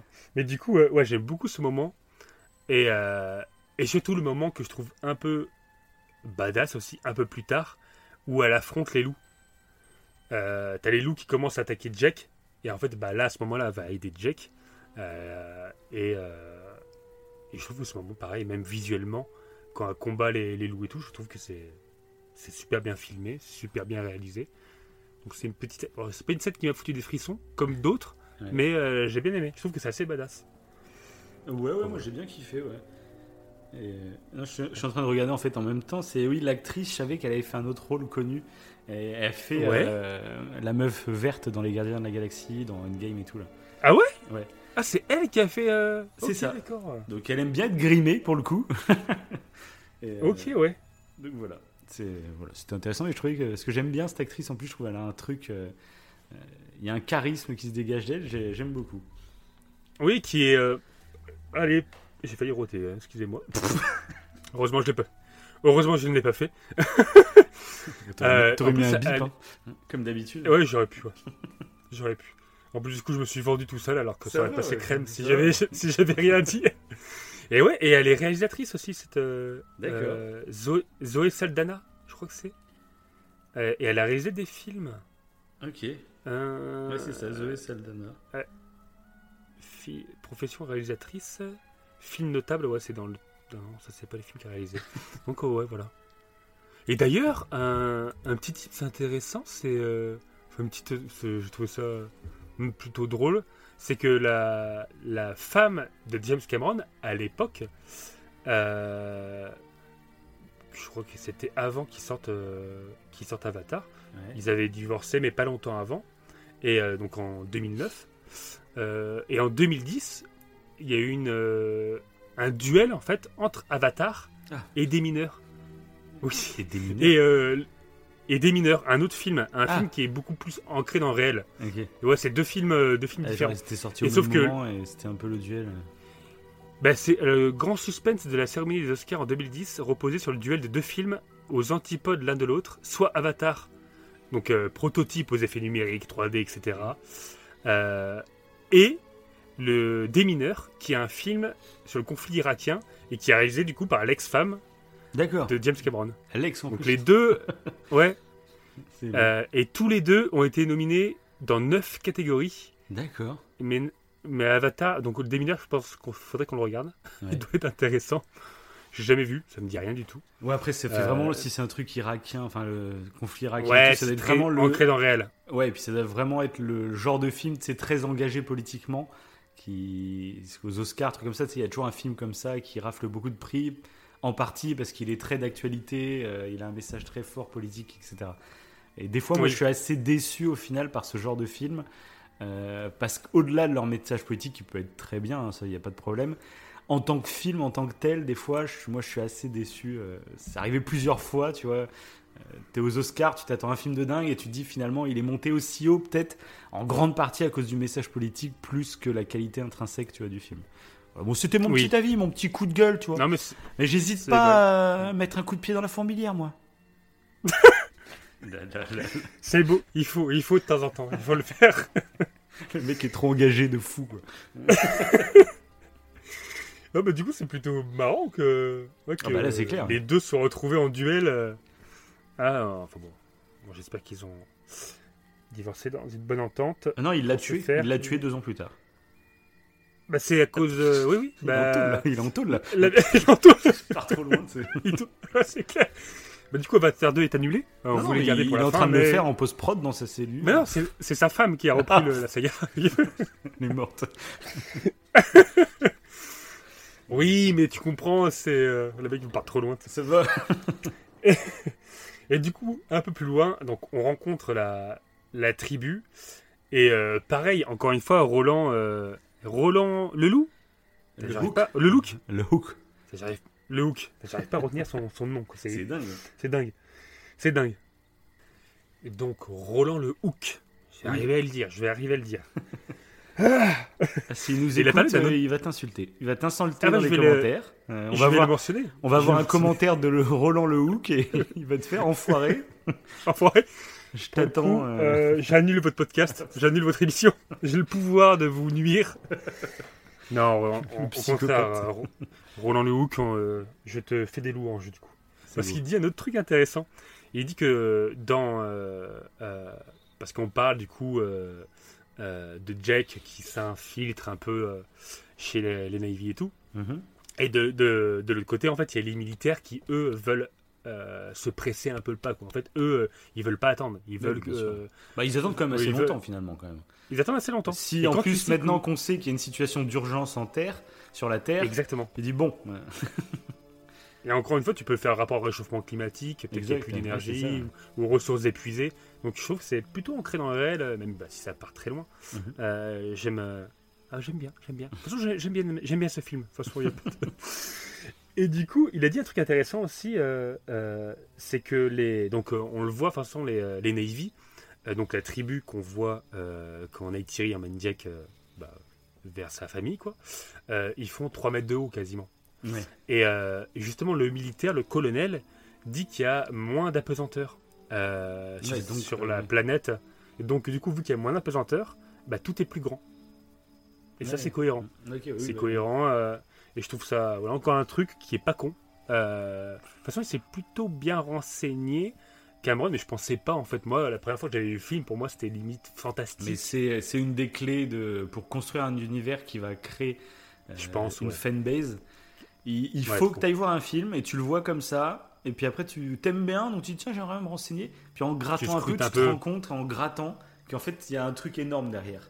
Et Ouais. ça, on en avait parlé à l'époque dans le podcast Camelot là, euh, que justement, c'était Mhm. le truc. euh, Ah oui, on les fans, dans les fans qui avaient envie d'aller gratter un peu, eh ben, ils étaient récompensés et on leur offrait des choses. Et c'est ce qui crée vraiment une fanbase solide. euh, parce qu'une fois que tu rentres dans l'univers, une fois que tu as appris des choses, c'est comme tout. Quand tu t'investis sur un sujet qui t'offre des choses, bah, une fois que tu as investi, bah, c'est même peut-être inconscient. C'est comme tu as utilisé du temps, comme tu as utilisé de toi-même pour, euh, pour en arriver là. Et bah, ne pas aimer finalement, c'est comme, euh, comme si tu, tu, tu crachais sur ce que tu avais déjà fait, tu vois. Donc, euh, Oui. c'est, bon, pas machiavélique, mais Ah, c'est, c'est des petites techniques comme ça pour les univers, pour qu'ils soient bien, euh, Ah oui, il a bien réussi. bien profonds, bien c'est cool. quoi. Mm. Ouais, il a bien réussi son coup. Moi, je te le dis. Je te le dis. Bah, attends, et on va voir, on verra la suite. On va voir si, Ah, on verra si- ça se trouve, ça se flop plante dès le carrément. deuxième. Dès le deuxième, nul. Euh, et du coup, ouais, euh, un truc que j'ai pas précisé aussi que je trouve intéressant, c'est que Neytiri, si elle amène Jack en fait dans sa tribu, euh, c'est parce qu'il y a ces genres de petites méduses Mhm. qui viennent sur lui, Ouais. qui sont des graines de, de, de la de comment de, de l'arbre mère, j'ai envie de dire, qu'ils appellent Eya. Ouais. Euh, il y a, ouais. Eya, ouais. Et, euh, et je trouve qu'il est il est magique ce moment aussi quand t'as toutes les petites euh, Ouais, quand toutes les petites se méduses sont sur lui. Mm, mm. Du coup, c'est pour ça qu'elle l'amène dans sa tribu, c'est pour ça qu'après il a accepté. En plus, c'est un ancien guerrier, etc. Donc, il y a toute l'histoire là-dessus. Et moi, bah, ça, c'est. Et là, par exemple, ce qui est assez drôle, c'est que quand ils arrivent dans la tribu, il y a euh, l'archétype de ce genre de Oui, c'est scénario. vrai. le personnage qui euh, est un peu amoureux de la meuf et qui voit ce mec arriver, il est pas très content et lui il se méfie vachement. Et ça dans Pocahontas, bah, tu l'as, hein, il y, a il y a une sorte d'Indien euh, guerrier avec. Oui, alors, encore que lui, là, c'est son frère, du coup. C'est pas. c'est, euh, Ah bon, ah, je crois que c'était oui, son le- futur époux, d'accord, ok. Non, c'est son aussi, frère, oui. compris. Bon, son frère, ok. Et, euh, Oui, et dans Fast and Furious, C'est pour ça. Dans Fast C'est and pour ça. Furious aussi, euh, il y a euh, exactement le même personnage qui est amoureux de la fille que Paul Walker là, Ouais, ouais. draguer. A- C'est ça qui est marrant. C'est- toujours- Tu vois qu'il y a vraiment des bases. Même dans le dernier samouraï. Dans le dernier samouraï, c'est la Ah bah, c'est ça aussi, oui, ça, on en avait parlé de ça voilà, dans ce le film. podcast du oui, dernier voilà. Samouraï, que tu adores aussi. Euh, C'est exactement Bah ouais. la même histoire. C'est Pocahontas, c'est Avatar, C'est Fast and Furious. Bah Et il y a, pareil, dans le dernier Samouraï, il y a ce mec euh, qui est pas content. ça qui est trop Bah oui, c'est drôle, c'est de voir. Mais après, c'est quand tu fais des, des, des, écoles de, de scénaristes, etc. De, je sais pas c'est quoi comme étude exactement, mais euh, quand tu apprends à écrire des scénarios, je pense que c'est des, il y y a- il y a vraiment des, des- des types de scénarios très basiques que tu étoffes après à ta sauce. C'est ça qui est intéressant. Parce que je me rappelle même à l'école quand on faisait des rédactions, etc. Souvent, euh, tu sais, t'avais un un code à respecter pour tes rédactions. Mhm. Et euh, Ouais. c'était à toi après d'étoffer comme tu voulais, mais tu avais une structure à respecter, par exemple. Et c'est un peu dans Ouais, le même délire, quoi. C'est un peu dans le même délire. Et c'est pas bien Bah, ou pas bien, je trouve. C'est ce qui compte quand t'as un scénario comme ça, c'est vraiment de s'attacher à l'univers qu'il y a autour, tout ce qui est mis autour. L'histoire, tu sais qu'elle va être, elle va pas prendre trop de risques, etc. Ou tu l'as déjà vu, mais euh, ça veut pas dire que c'est nul, quoi. Donc euh, voilà. Bah tout à fait, tout à fait. Surtout qu'en plus, bah, Avatar, pour un scénario qui se ressemble, pour une même trame narrative, on va dire, même si le scénario, il y a des trucs un peu différents, mais pour une même trame narrative, euh, je- bah, tu me diras, je sais pas si je mettrais Avatar au-dessus de Dernier Samouraï. Mec, Ah bah, moi aussi. alors laissez-moi réfléchir. Laissez-moi réfléchir. Alors là, Bah, c'est vrai qu'Avatar, ça apporte plein de trucs euh, moi, moi je dis pour le. qui- qu'on aime bien, l'astrophysique, la, la... Ouais, même c'est Les univers tout un univers vraiment euh, fou. Alors que Dernier Samouraï en plus euh, ment un peu sur la vérité du coup en plus. C'est vrai, l'inverse, ce que j'allais dire. ouais. Limite, Avatar, c'est plus proche C'est scientifiquement parlant, et l'autre est plus loin historiquement parlant. Ouais, c'est vrai. Hein, c'est- t'as vu, c'est un peu l'épisode sur YouTube qui a fait pas mal de vues, je pense, parce qu'il y a Tom Cruise dans le, dans le, dans le, pseudo- dans le titre Mhm. de la Bah, vidéo. tous, tous les scientologues, on Et on a eu pas mal de pouces rouges. voir la vidéo. On a eu pas mal de pouces rouges sur Ah cette oui, vidéo. vrai, c'est vrai. Je pense qu'il y a plein de fans de Tom Cruise. Alors le titre, on avait fait un titre un peu pas putaclic, mais c'était genre euh, Tom Cruise réécrit l'histoire, un truc assez négatif. Ah ouais Je crois qu'il y a plein de fans de Tom. Cruise qui sont Qui venus, ont ils pas fait, lu, euh, qui n'auraient pas écouté. Oui, c'est ça. Parce qu'au contraire, on le critique pas. Oui, non, Enfin, moi, Tom Cruise, au contraire, moi, je- j'adore le, moi, j'adore ce film, donc j'a- j'adore son. Oui, et puis on, ad- on adore la scientologie. euh. c'est ça, c'est des Oui, bah, scientologues. c'est plein de scientologues qui sont venus euh, nous mettre des pouces rouges. ça, je trouve. Ah, on est se épiés, hein, et moi il y a des caméras dans mon jardin maintenant. Ah bah c'est ça. Les gars ça. nous surveillent. hein. Là, j'ai, bah là, tu vois, je viens de parler de scientologie, j'ai un point rouge sur le front. Quelle horreur des mecs dans mon jardin avec des capuches là. Messieurs, messieurs, mais oh, Euh, non calmez-vous. J'ai quelqu'un devant chez moi. J'ai. Maintenant. Vas-y, coupe, coupe. Qui part trop couille, détail. c'est en direct. Non, mais je crois, vas-y, je vais faire ça au montage. je vais couper. Tu mets Avec des cris d'agonie. Quelle horreur. t'entends des Quelle horreur. Non, quand même pas, quand même pas. On va, on va choquer les gens. On va choquer les gens. Et du coup, du coup bon, euh, pour revenir à, à Avatar, qui est aussi scientologue d'ailleurs, hein, les Navy sont euh, le. Quand tu arrives au niveau supérieur dans les scientologues, Ah, tu deviens oui, Navy. Et tu deviens bleu. Ouais, C'est ça. Tu deviens bleu, ouais. Euh, Donc du coup, un peu, petit, bon, un peu plus loin, on voit du coup l'existence de Eya et on voit euh, un petit peu avant, un petit peu après, mais on voit que la, la docteure en fait s'intéresse en fait, tu sais, à la, la communication que a Eya avec tous les êtres vivants. Ouais, scientifiquement, c'est ça qui est intéressant. ouais. Ouais, et encore une fois, euh, ça ressemble. Alors je sais pas, j'ai pas vu d'infos là-dessus, mais moi j'ai eu l'impression qu'il s'est inspiré de la communication qu'ont les arbres entre eux. Ouais. Il y a eu des, bou- des bouquins là-dessus, euh, et je trouve que c'est quand même assez étonnant. Les arbres donc communiquent entre eux par sous terre en fait, par, sous- par les racines, et euh, ils sont même prêts. euh, genre s'il y a un, un danger euh, qui arrive, n'importe quoi, un, un prédateur ou quoi, les arbres par les racines peuvent euh, envoyer quelque chose qui va faire en sorte de, euh, bah, de faire fuir le prédateur, tu vois. Mhm. Mais ils vont se, ils vont communiquer en fait cette défense. Je trouve ça hallucinant. Il y a tout un livre là-dessus. Moi, je suis pas assez calé sur le sujet, j'ai pas lu le bouquin et tout, donc. euh, mais je conseille aux gens d'aller se renseigner là-dessus. C'est assez ouf. euh, même le fait que dans les, dans une forêt, il y a un arbre qui peut être entre guillemets le mal aimé et euh, il va pas être nourri équitablement avec les autres. Il y en a qui se partagent en fait les nu- nutriments. Un arbre qui est assez ancien, qui a trop de nutriments, va partager ses nutriments par les racines, encore une fois, à un arbre plus jeune. Mais parfois, bah, il y a un arbre qui peut être isolé, je ne sais pas pourquoi. Peut-être qu'il a fait une connerie, je ne sais pas, il est puni. non, mais c'est trop bizarre, t'as l'impression qu'en fait, les arbres ont une conscience. Ah, mais tu m'as ouvert les yeux, je, je vais arrêter de manger des végétaux. Je vais être euh, totalement carnivore à partir d'aujourd'hui. Ah non, non, non. Parce Ah non que. plus, parce qu'ils ont une si- conscience aussi. Eh non, Euh. parce que si tu. Il faut savoir qu'une vache mange aussi de. Je crois qu'une vache mange 8 kilos de céréales. Je vais manger que des carnivores. je vais être Vous des carnivore, humains. deux Si carnivores. tu manges des humains, ils vont lancer un truc Non. sectaire cannibale. Non, mais par contre, maintenant, bah, dès que je vais manger de la viande ou dès que je vais manger un légume, eh bah, je vais faire comme, euh, comme la Navy, là. Je vais euh, faire une prière Prier. pour remercier euh, voilà, la beau, mort de chaque être aide les autres êtres. Ah, mais j'ai trouvé ça génial. Ah, bah lui, après, il est allé encore plus loin parce qu'on voit qu'en fait, les Navy euh, ont carrément une liaison en fait avec les animaux. Quoi. Ils peuvent se. Bah, ils peuvent se brancher hein, directement avec leur Ah, câble. c'est un Ah, câble bah, on est dans là, Horizon Zero. Dawn. hein. C'est Horizon Zero. Dawn. Sauf que c'est pas des robots. Tu pirates directement. Bah, c'est vrai que c'est Ah bah, il a pratique plagié. truc. Hein. Il a plagié Horizon Zero Dawn, hein, euh, Cameron. Il l'a dit. C'est sorti avant, mais. Non, mais- c'est- oui, je trouve ça. Ouais, mais c'est intéressant. En fait, c'est Horizon Zero Dawn. prise euh, pour se relier directement. euh, c'est assez. Bah, je trouve.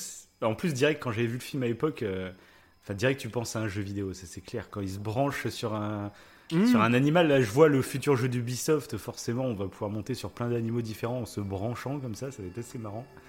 Et, et je trouve que c'est intéressant. Alors en plus, il en fait euh, leur euh, élément euh, reproducteur quoi. Euh, D'ailleurs, c'est assez Oui. drôle parce qu'au tout début du film, il joue avec sa tresse. Et justement, bah, Sigourney Weaver, là, je sais plus comment ça s'appelle, Grace dans le truc là, Oui, Grace. elle- elle dit euh, non non, joue pas trop avec ta tresse, euh, ça rend sourd. Ça ressourd, ouais. Et, Et c'est vrai que la connais première pas- fois que tu vois le film, tu fais pas gaffe euh, parce que tu sais pas en fait à quoi ça sert. Et c'est Bah, après voilà, que c'est ça. tu, tu le sais. ouais. Ah, c'est bien, c'était bien. C'est de... Par contre, alors, ouais, tu vas me dire, euh, j'étais persuadé dans mes souvenirs euh, que tu sais le moment où ils se mettent à sortir ensemble, ils s'embrassent là, euh, les deux. Mhm. euh, et ben j'étais persuadé dans mes souvenirs qu'ils mettaient leurs tresses et puis euh, genre leurs tresses euh, en commun, tu vois. Et il a relié Oui. leurs deux tresses. Et ben là il y avait pas moi dans le film que j'ai vu. Bah. Je te Non, jure. mais, euh, Ah non alors c'est pas normal, c'est bien ça. T'as vu la version Ah oui, moi Ah, je l'ai, ah, moi j'ai- je l'ai, moi. la- Mais le film durait bien un quart d'heure. j'ai regardé la bande annonce en fait, vu. YouTube. Non, bah alors, bah moi non, je te jure. Alors, c'était quoi? C'est une version censurée? C'est quoi ce délire? Parce que justement, ça- la scène, moi, ils, tu sais, ils font. euh, elle, fait, elle fait la meuf, tu sais. euh, Oh, Oui, euh, bah oui, oui. Il y a une fille très bien, c'est bien chassé. Hein. Et puis lui, il fait Non, mais j'ai déjà choisi. euh. Ah, t'as choisi Non, mais- l'autre à qui? Et puis euh, ils finissent par s'embrasser, etc. Et après, bon, Bah, ils moi, se caressent. bah, moi, j'ai la version avec la tribu et tout. Après, t'as la tribu qui les rejoint. Et ça part un gros gangbang. Ah ouais, c'est ça. j'ai cette version-là. c'est la version longue. Ils font une queue leu de tresse. Ah, non, mais non, moi, mais oui, mais- par contre, j'ai, la version. euh, Parce que la scène la version, oui, courte oui. en plus, donc euh, ça m'a fait bizarre. Et je me suis dit, mais ils se... Et tu les vois pas Non, ils s- Ah ouais ils s'embrassent, et après, euh, ça coupe, et tu les vois allongés l'un avec l'autre euh, dans le truc, comme c'est tout. Et j'ai fait, mais attends, c'est dingue, parce que pour moi, c'était assez culte, le moment justement où ils se mélangent les tresses, quoi. Et là, moi, je l'ai pas eu, du coup. Donc, De la façon, version euh, sur Apple TV, là, je- voilà. Ok. Bah, de toute façon, je, je prendrai le, le, le, le Blu-ray version longue, clairement. Ouais, c'est dingue Euh, si c'est et- coupé. Mais en plus, la scène oui. m'a semblé assez courte, donc ils ont cuté à Ah, l'intérieur. ce alors. Par contre, moi aussi, je l'ai trouvé assez courte. Ah ouais? Dans mes souvenirs, j'avais l'impression que c'était plus long. Ok. Mais, ouais. euh, mais pourtant, la version cinéma, c'était la plus courte. hein. Ouais, ouais. Donc, en fait, t'as eu version cinéma, fou. version édition et version longue. D'accord. Sauf le Blu-ray 3D que j'ai, c'est la version longue en fait. Et j'ai ce souvenir vis-à-vis de la version Blu-ray, quoi. Peut-être, je sais plus. Ah, peut-être, ouais. Mm. Peut-être, ouais. Oui, parce que pour ceux qui ne savent pas, Jake et Nate Thierry euh, vont coucher ensemble. Malheureusement, euh, oh là ça va être. euh, pas malheureusement, ou heureusement, parce que ça va, ça va changer la donne, du coup. Ça va changer la donne. Ah, c'est ma chaîne qui va faire sonner le gong. Je sais pas si t'as entendu. Ah non, Gros gong tibétain qui va. Ah non. Et euh, bah, du coup, un petit peu plus tard, donc, bah, euh, moi j'avais noté euh, une des scènes qu'on est quand même beaucoup plus loin, mais à un moment, pareil, qui est pour moi épique, euh, c'est quand l'arbre est en feu. En fait, quand l'arbre mère, Ah oui, Et en d'accord. Oui, donc Ah bah on est ça, beaucoup plus forcément. loin. forcément. C'est une dramatique. quand, euh, Et je... Moi, Ah, c'est, mais moi, c'est quand pareil. la mère. Moi, j'ai Ouais. surkiffé en fait cette scène pour plusieurs trucs. Déjà, bah, pour l'émotion. Il y a la fameuse musique que, que je- c'est ma musique préférée du Mais ça me, met les... ça me met les larmes aux yeux. moi. Ouais, ouais. C'est vraiment le moment où la mère. euh, donc, c'est là, un peu la prêtresse de la tribu et la mère de. Ouais. Je sais plus comment s'appelle la- l'héroïne. Euh, euh, ah, Neytiri? Neytiri, voilà. Euh, bah, Ouais. sa mère, justement, elle regarde l'arbre et elle crie euh, tellement. C'est même pas elle Ouais, pleure, mais c'est elle crie tellement c'est Ouais, horrible. de désespoir. Là, ouais, ça me fout des frissons, quoi. Là, je fais putain, c'est horrible. Et un truc que j'ai adoré, c'est que donc elle a cette place, cette mère un peu de, de sage de la tribu. C'est un peu sa, sa place. Et je trouve que euh, là, dans cette situation, c'est elle qui a le comportement vraiment le plus sage. Elle va le libérer. Alors qu'ils viennent juste de découvrir que c'est un traître, etc. Mais elle va mhm. le libérer et elle lui dit écoute, je te pardonne pas, mais si tu peux faire quelque chose, eh ben fais-le. De toute façon, là, on est dans, on est dans la merde. Et j'ai trouvé, en fait, c'est tout bête, hein, mais euh, je trouve que c'est un acte d'une extrême sagesse pour le bien de sa tribu. Euh, voilà, j'ai- je sais pas pourquoi, j'ai adoré ce moment. J'ai trouvé que ça, moi aussi. ça écrivait Donc, quelque chose plus, sur le caractère de cette mère. ouais. T'as t'as un peu peur, je trouve, que qu'elle le tue. Mais je, moi, la première fois que je l'avais vu, j'avais le doute. Moi, je me suis dit quand même. Et puis elle va céder à ses émotions, elle va Mais craquer tu- total. Et non, Ouais, c'est ça. ouais. Ou elle va le pense- planter, elle va se barrer en courant. Ouais, Et elle pense même pas à la non, elle justice finalement ou je ne sais quoi. Elle pense vraiment juste au bien-être de sa tribu et elle se dit euh, le libérer c'est augmenter nos chances de survie quoi. Et ça je Mm. trouve ça super euh, enfin super sage et intelligent. C'est ça, ouais. Parce que, bon, c'est vrai que je l'ai pas précisé, mais euh, on conseille toujours aux gens de regarder le film avant de nous écouter. bien sûr. Et pour ceux qui, qui nous écoutent, qui n'ont pas écouté, euh, enfin qui n'ont pas regardé le film, euh, Jack qui était la taupe en fait depuis le début pour se, se négocier entre guillemets avec euh, les Navy, quoi. euh, il a. Parce que c'est un il ancien a- il a pas réussi. c'est un ancien un- mec en plus qui travaillait donc chez les marines et qui en plus bah, il était spécialisé justement dans les filatures etc. Donc, de ça, base c'est il a ça. vraiment une formation là-dedans. C'est exactement Paul Walker base- dans Fast and Furious. hein. Oui, mais c'est ça. Et en plus, à la base, il devait juste renseigner l'armée. Ouais. Euh, D'ailleurs, euh, Grace s'en rend compte. C'est pour ça qu'à un moment, ils s'en vont. Et c'est plutôt euh, bien, bien fait de sa part, on va Mhm. dire. Mais du coup, lui, ouais, son but, c'était de renseigner le colonel, quoi. Euh, qui joue vraiment le mec bien badass, d'ailleurs, le colonel. Oui, le, alors c'est vraiment le cliché. Le cliché c'est du film américain euh, du général euh, c'est ça, bien c'est ça. con et bien musclé, bien. Et du coup, ouais, il est censé les renseigner. Et sauf que il a presque tout donné, en fait, en termes de renseignement Ouais. au colonel. Euh, et du coup, le colonel, il fait bah, c'est bon, tu m'as assez aidé, on va pouvoir euh, faire du forcing.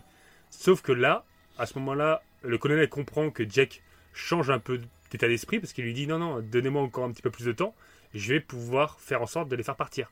Lui, il veut vraiment les- que la tribu parte, qu'il veut pas qu'ils en pâtissent ouais, pour les sauver. Et en fait, bah non, en fait, euh, c'est trop long et l'armée va intervenir. Et encore une fois, c'est vrai que presque on pourrait potentiellement défendre l'armée quand tu sais que c'est un, c'est un truc qui pourrait sauver la Terre.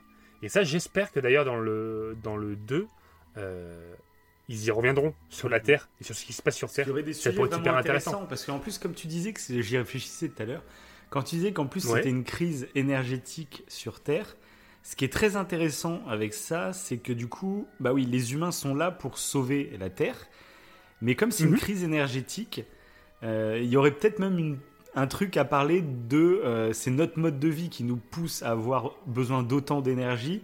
Donc ça, c'est un peu le serpent qui se mord la queue. On, Mhm. On crée des sociétés qui ont besoin de plus en plus d'énergie, ce qui nous amène à un moment où on est, euh, euh, on est totalement, on va dire, euh, dépendant de la techno, enfin de la, pas de la technologie, mais de l'énergie, et qu'on en manque Ouais. finalement, et qu'on est obligé. Parce qu'Avatar, au- au-delà d'être une conquête spatiale, ça raconte ce qui s'est passé réellement dans des, euh, pour des tribus d'autochtones un peu partout sur la planète, et, et, Ouais, je, je voulais en parler de ça. et c'est justement. ça, qui- bah, c'est ça qui est intéressant, c'est de se rendre compte que euh, des fois, des gens qui ont rasé des forêts parce qu'il y en avait Mhm. besoin pour la société, euh, bah, des fois c'est intéressant de se dire que oui, en effet, il y en avait besoin pour la société. Le fait de raser une forêt, même s'il y a une petite tribu qui vit, et bah, ça a peut-être aidé beaucoup plus de personnes que cette petite tribu. C'est triste pour cette tribu, mais ça a aidé beaucoup de monde. Mais ça, c'est un peu pensé euh, en, en soignant les conséquences, tu vois. On n'est pas en train de réfléchir à est-ce qu'on n'est pas dans une société qui, qui demandent trop d'énergie justement et que justement si on allait vers moins d'énergie, ben, on n'aurait pas besoin. Ouais, de- ça éviterait ce genre de situation. C'est ça. Ouais, voilà. c'est ça, tout à fait. Ça, ça pourrait être intéressant, tu vois, qu'ils en débattent un peu plus. Euh, après, je suis pas sûr, hein, c'est comme des films gros public et tout, donc ils survolent un peu les sujets, mais euh, Je- Ouais. après à voir. Mais Mais c'est vrai que c'est pas. intéressant, mais déjà le- de savoir que la Terre est quand même dans une urgence, c'est intéressant, je trouve. Ouais, et euh, par rapport, bah, on, va, on va en parler maintenant, justement, tu as lancé le sujet. Il faut savoir que Cameron euh, a signé une pétition internationale contre le barrage de Belo Monte. Euh, Mhm. Je sais pas si ça te parle, c'était un barrage euh, hydraulique qui devait être fait euh, en Amérique du Sud. Et euh, ça date, hein, c'était en juin 2010 que, que ça avait été euh, en cours, c'était en cours d'installation, en fait, c'était en cours de projet. Et sauf que euh, le chef Raoni, donc le chef Ah oui, Raoni, oui. en fait, pour ceux qui connaissent pas, ouais, tu connais, c'est le un, un, un Amérindien en fait qui est un peu le porte-parole de toutes les tribus amérindiennes. Et, euh, et donc Cameron, avec d'autres personnalités publiques, et il y avait euh, Nicolas Hulot, euh, il y avait Marion Cotillard, Sting, bref, il y avait Mm. plein de personnes euh, qui avaient signé pour éviter que ce barrage soit fait. Arnaud Schwarzenegger d'ailleurs aussi. Parce qu'en fait, justement, ce barrage ne prenait pas en compte la vie de toutes ces tribus. C'était un gros problème. Et du coup, qu'est-ce que, qu'est-ce que Raoni a fait? En fait, il a clairement, en mai 2010, il avait fait un interview euh, sur TF1, je crois que ça, ça avait fait un petit peu de bruit à ce moment-là. Euh, il avait déclaré la guerre euh, bon, contre ce projet de barrage qui menaçait donc les territoires indigènes euh, en disant qu'il allait demander à ses guerriers de se préparer à la guerre. Il avait précisé, j'en ai parlé aussi aux tribus du Haut-Xingyu. Donc en gros, il avait signé, enfin il avait rassemblé tous les peuples amérindiens pour attaquer en fait euh, bah, euh, l'entreprise qui voulait installer ce barrage. Mhm. Et ça fait clairement penser à Avatar. C'est exactement la même chose.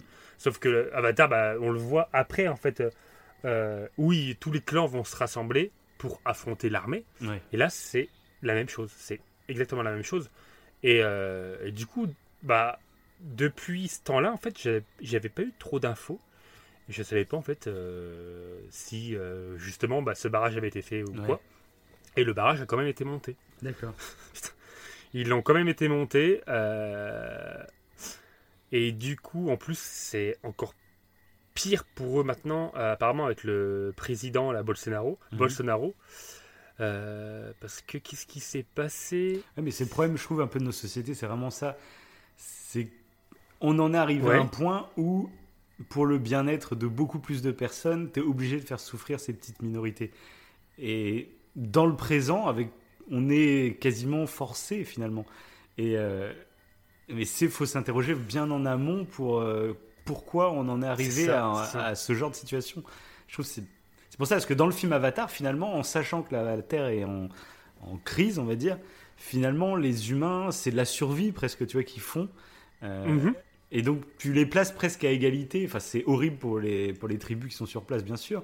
Mais si on pense au plus grand nombre, sans penser euh, aux petits trucs, euh, bah, on- ça pourrait paraître logique. Et c'est vraiment ce questionnement sur. euh, bah, Oui, on en oui. est arrivé là et ça allait, on- ça allait finir par terminer. Enfin, ça allait se terminer comme ça. On le savait depuis le début. Euh, et c'est sur ça que c'est intéressant, je trouve, de réfléchir. Quoi. Oui, tout à fait, tout à fait, ouais. Parce que là, en plus, le barrage, justement, Belmonte, c'est en plus, je pense que c'était pas anodin. Alors, encore, c'était en 2010, donc euh, il a fait son film avant. Mhm. Euh, mais euh, c'était pour de l'énergie. Oui, C'était bah oui, pour de c'est l'énergie. On en manque de l'énergie, donc c'est. Et donc, c'est un barrage qui, Après- sûrement, aujourd'hui, fait vivre des, des millions d'autres personnes, en fait. C'est ça, c'est ça. Ça. Après, euh, le- Et la, ouais, c'est ça. La problématique, c'était peut-être le lieu. alors après, il y avait des. Euh, mais Au-delà, en fait, du Mais barrage. de toute façon, c'est. Mais le problème, c'est qu'en pensant comme ça, là, c'est un barrage, donc c'est triste pour ces tribus, euh, etc. Mhm. Mais euh, c'est la même question pour plus tard, pour le monde entier, finalement. Oui, tout on à a fait. besoin de toujours Tout plus d'énergie, toujours plus, toujours plus. Et à un moment, bah, forcément, ça va craquer un peu partout. Et c'est ça qu'il faut se poser la question maintenant aussi, quoi. Et c'est assez intéressant. Et puis en plus, un truc, alors c'est une scène, ça elle me fait rire dans le film. C'est quand euh, bah, justement l'équipe de Jake et tout, ils sont en train d'expliquer euh, pourquoi il faut euh, pas creuser à cet endroit-là et tout, parce qu'il y a un arbre sacré. Ils commencent à ex- expliquer le réseau Oui. un peu neuronal, tu vois, de tous les arbres et tout. Puis t'as le, Oui. t'as le PDG du truc qui fait, qui rigole et qui fait tout ça pour des arbres à la con. Oui, ça me ça. fait marrer cette scène. Puis ça résume tellement de choses en fait. Le, on n'a pas besoin de connaître euh, tout. C'est juste des arbres à la con. Fermez-la.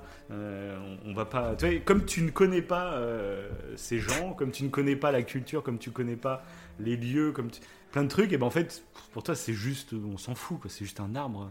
Ah oui, mais la grave, réaction, il a tellement une tête à claque quand il Oui, fait ça ça. va. Et par contre, ça rejoint terriblement, tu sais, le, le truc qu'on dit dans pas mal d'émissions, que on a des avis préétablis euh, du monde. Et on se rend même plus compte que c'est le cinéma finalement qui nous les a intégrés hein, dans nos têtes. On a l'impression que c'est, on a une réflexion totalement euh, neutre et éclairée sur beaucoup de sujets, alors qu'en fait c'est le cinéma qui nous les a implantés euh, petit à petit. Et là encore, c'est encore un personnage d'un d'un riche PDG méchant qui pense qu'à l'argent quoi. Oui, tout à fait. ça c'est Tout à bon. fait, ouais. voilà, c'est toujours un peu le truc. euh, Ouais, après, ouais, un truc, moi, ça, ce, rapport, un peu, cette. euh, alors, pas le côté qui est non nuancé du PDG, euh, voilà, le truc euh, clairement manichéen, où il est contre. voilà, il s'en fout de l'écologie, il s'en fout de tout. Mais, pas ça, mais le côté. moi, ça m'avait touché, en fait, dans ce film, la première fois que je l'avais vu. Mais le rapport, du coup, encore une fois, à Raoni. et alors, c'était pas par rapport au barrage, moi, ce qui m'avait. Euh, le rapport que j'avais vu, c'était plus sais, euh, à l'huile de palme. Mhm. Pendant un moment, il y avait ce rapport à l'huile de palme euh, où, du coup, en fait, pour avoir de l'huile de palme, il fallait donc raser des forêts en Amazonie. Il faut savoir que je crois qu'il y a des, c'est des chiffres aberrants. Il y a quoi? Il y a 2000, euh, 2000 arbres par minute qui sont ab- abattus. Mhm. C'est, c'est totalement dingue. Pour mettre donc des terrains d'huile de palme ou autre chose. Et ces terrains sont là, en fait, euh, ou des terrains euh, pour la culture de soja aussi. Pour nourrir les animaux, en fait. Et, euh, et du coup, je crois, je crois que c'est ça qui m'avait touché, c'est ce rapport à la réalité que d'autres. euh, alors que c'est des- là, c'est les Navy, ça n'a pas, ça n'a pas lieu d'être, mais euh, je trouvais qu'il y avait un rapport plus proche de la réalité Clairement, que d'autres, que, que Pocahontas, que d'autres trucs. Est-ce que même en plus, j'y ai pensé pendant le film. Aujourd'hui, à notre époque, ça serait compliqué en fait de faire un Pocahontas. Est-ce que de représenter dans une fiction une tribu d'indigènes, etc. euh, je Mhm. sais pas si ça passerait autant aujourd'hui. Il y en a eu beaucoup à l'époque, mais genre avec les films vois, de, avec les Indiens et les cowboys où les Indiens étaient présentés comme des, Oui. comme des sauvages, etc. Ouais. Euh, je me demande, tu vois, je me suis demandé justement, est-ce qu'au lieu de faire Avatar, tu faisais tout simplement un film euh, en forêt amazonienne, tu vois, par exemple? Euh, oh, remarque, si, je pense. Si, ça pourrait se faire. Après, ouais, si, si. Je sais pas. Mais je me suis posé la Ah, question je sais pas. le truc, ouais. Ouais, est-ce que ça. Ouais, après, je sais pas. ouais. Euh, Après, encore une fois, euh, ouais, on en revient à ce qu'on disait tout à l'heure. C'est. Est-ce que ce serait pas du déjà vu Mais en fait, en même temps, est-ce que ce déjà vu serait intéressant? Je sais pas. Je sais ouais, pas. ouais. Enfin, Je sais pas. Enfin bon. Et du coup, un truc positif, c'est que Raoni, avec tout le truc qu'il avait, euh, tout, bah, toutes les pétitions qu'il a essayé de faire signer et tout, même si le barrage, malheureusement, bah, c'est fait. Alors peut-être qu'il y a eu des bons trucs et des mauvais trucs, je ne sais pas trop plus là-dessus. Mais euh, il a réussi à reconnaître le, le terme écocide au niveau international. Mhm. Donc tu as le génocide, où c'est bah, une extermination d'un peuple humain, et tu as l'écocide, où là c'est justement euh, l'extermination d'une euh, d'une culture, d'un lieu, d'un écosystème, mais qui du coup va euh, en pâtir sur les, les tribus. Ouais, bien sûr. Et du coup, il y a des gens qui font plus gaffe. En fait, son appel à l'aide a fait que certaines personnes faisaient plus gaffe à ça. Et c'est ça. Et je trouve que dans le film, euh, moi je me rappelle, ça m'avait marqué. Je crois que c'était euh, bah, au lycée, là, notre prof de français, hein, c'était notre prof de français, je crois, qui avait dit euh, qu'Avatar c'était une fable éco- écologique à la con. Ah bon Euh, elle avait- Ouais. Et j'avais trouvé ça choquant en fait qu'elle dise ça, alors que moi je trouvais que justement, au contraire, euh, c'était intéressant parce que ça peut amener des gens à s'intéresser à ça aussi. Ah bah oui, Euh, alors, parce que, comme, euh, par exemple, dans le Blu-ray de. Alors, je sais plus où je l'avais vu, mais je- il me semble que moi j'avais le Blu-ray d'Avatar aussi. Il y a un voleur, c'est pas possible. Parce qu'il me semble que j'avais le Blu-ray d'Avatar et que dans les bonus, il parlait justement de, de Raoni et de ce rapport en fait euh, aux forêts euh, amérindiennes. Mhm. Et je. Ou un DVD, j'avais, je sais plus, je trouve ça bizarre. Et je trouvais ça super intéressant que dans son propre DVD, il faisait un rapport à ça. Euh, un peu. euh, Alors c'est complètement différent, mais dans Interstellar, dans le, dans le Blu-ray, t'as euh, t'as Kip, euh, Kip Thorne, je sais plus comment il s'appelle, l'astrophysicien qui va faire un reportage là-dessus. Et là, t'avais un truc sur les, les Amérindiens, je trouve ça intéressant. Bon, là, juste pour être sensibilisé à ça. C'est. Voilà. Et d'ailleurs, du coup, euh, pendant notre road trip, j'ai regardé un peu les nouveautés sur le chef Raoni. Mhm. Tu te rappelles, c'est là où je travaillais Ouais, bah pendant que Davin conduisait. D'ailleurs, vous pouvez aller voir les photos sur notre Oui, euh, clair. sur Instagram. Magnifique road trip. hein, C'était un petit Ah, bijou. c'était beau. euh, C'était beau. On hésite à faire un, un petit top 5 euh, destinations françaises incroyables. Je sais pas si ça pourrait intéresser les gens. Ça pourrait venir un jour. ouais. Voilà. Bon, plutôt que top 5 voyages qu'on a, qui était très bien aussi qu'on avait fait. Et euh, du coup, euh, à cause du Covid, apparemment, les... c'est un désastre. C'est un désastre. Le Raoni, euh, donc en plus de dénoncer donc la déforestation en Amazonie et tout, il a accusé le président, qui quand même on peut le dire Bolsonaro est un peu spécial du peu qu'on voit, de profiter de la pandémie du coronavirus pour décimer son peuple, dont l'accès aux services de santé publique est très précaire. Donc il y a des associations qui ont recueilli, euh, qui avaient donc 28, environ 30 000 euh, euh, autochtones qui avaient été infectés par le Covid, et euh, bah, il y en a 800 qui sont morts. Il y a, en fait, il y a, ils ont aucune aide. Et c'est ce que Raoni a voulu alerter, c'est que le Covid du coup est en train de se répandre là-bas, et qu'ils sont pas du tout aidés, et que limite Bolsonaro, selon ce que dit Raoni, hein, moi je dis pas que c'est le cas ou pas, Ouais. mais euh, limite ça l'arrange parce que pour lui en fait les tribus indigènes ça le dérange plus qu'autre chose. Ça le dérange pour faire des, des barrages, pour faire des machins, ça le dérange pour faire certains trucs. Parce que euh, bah, ils ont pas de droits, euh, les droits indigènes ne sont pas respectés avec Bolsonaro. Ouais, Et ça c'est un autre problème. Il y a des droits qui ont été créés, qui ont été créés pour les indigènes et euh, faudrait au moins qu'ils les respectent. C'est pour ça que Raoni fait appel au reste du monde pour, euh, pour ça. Quoi. Mais bon là je crois qu'il est... Il est allé deux fois à l'hôpital à cause du Covid. Et là il a 90 ans je crois. Ah oui, ah 95 oui, quand ans. même. Ah ouais, il est. Et voilà. Il est bientôt sur la fin. euh, Le chef Raoni, de toute façon, on n'entend plus beaucoup parler. hein. Bon, tu me diras avec le confinement et tout. Oui, on a d'autres sujets. C'est aussi un- Oui, c'est ça. Parce qu'après, moi, c'est vrai que sur ce genre de sujet, je sais pas trop me positionner. C'est comme je te dis, on en Ouais, a parlé c'est dans une autre émission sur le fait qu'on est toujours, on a toujours envie d'aider le petit malade, le petit enfant qui nous touche émotionnellement, et qu'on pense pas à la masse d'autres gens qu'on pourrait aider avec la même somme Mhm. d'argent, tu vois. Et là, dans ce genre de sujet, comme je m'y connais pas du tout, euh, j'ai du mal à me placer. euh, euh, c'est toujours, c'est toujours problématique ce genre de sujet. hein. Donc, Ouais, ouais. à- Après, bah Après, oui, bah, t'as envie bah, de après- dire faut défendre tous les petits peuples, etc. Mais C'est ça. ça dépend, c'est pour faire quoi? Les barrages, ils sont pas là juste pour. Je fais des barrages avec des cheminées ça, qui font plein de ça. Fumée parce que a- j'aime la Ah, fumée. c'est- clairement. C'est non, mais clairement. ça- Oui, mais c'est pour ça qu'il y a des droits qui ont été faits pour les indigènes. Et c'est Mhm. juste que Bolsonaro, au moins, il faudrait qu'il respecte ces droits-là. Ouais, bien tu sûr. vois Ben, Parce qu'en fait, Raoni, a- il s'est défendu pour les droits des indigènes. Et lui, il les respecte pas. Et ça, c'est un autre problème. Là, c'est un problème presque euh, bah, juridique, oui. international. Mais bon, il y a- pff, après, des conflits, il y en a partout. Ah, euh, bah, ça, ça, c'est compliqué. C'est ça. Il n'y a pas de compliqué. Et réponse encore une fois- magique. euh. C'est ça.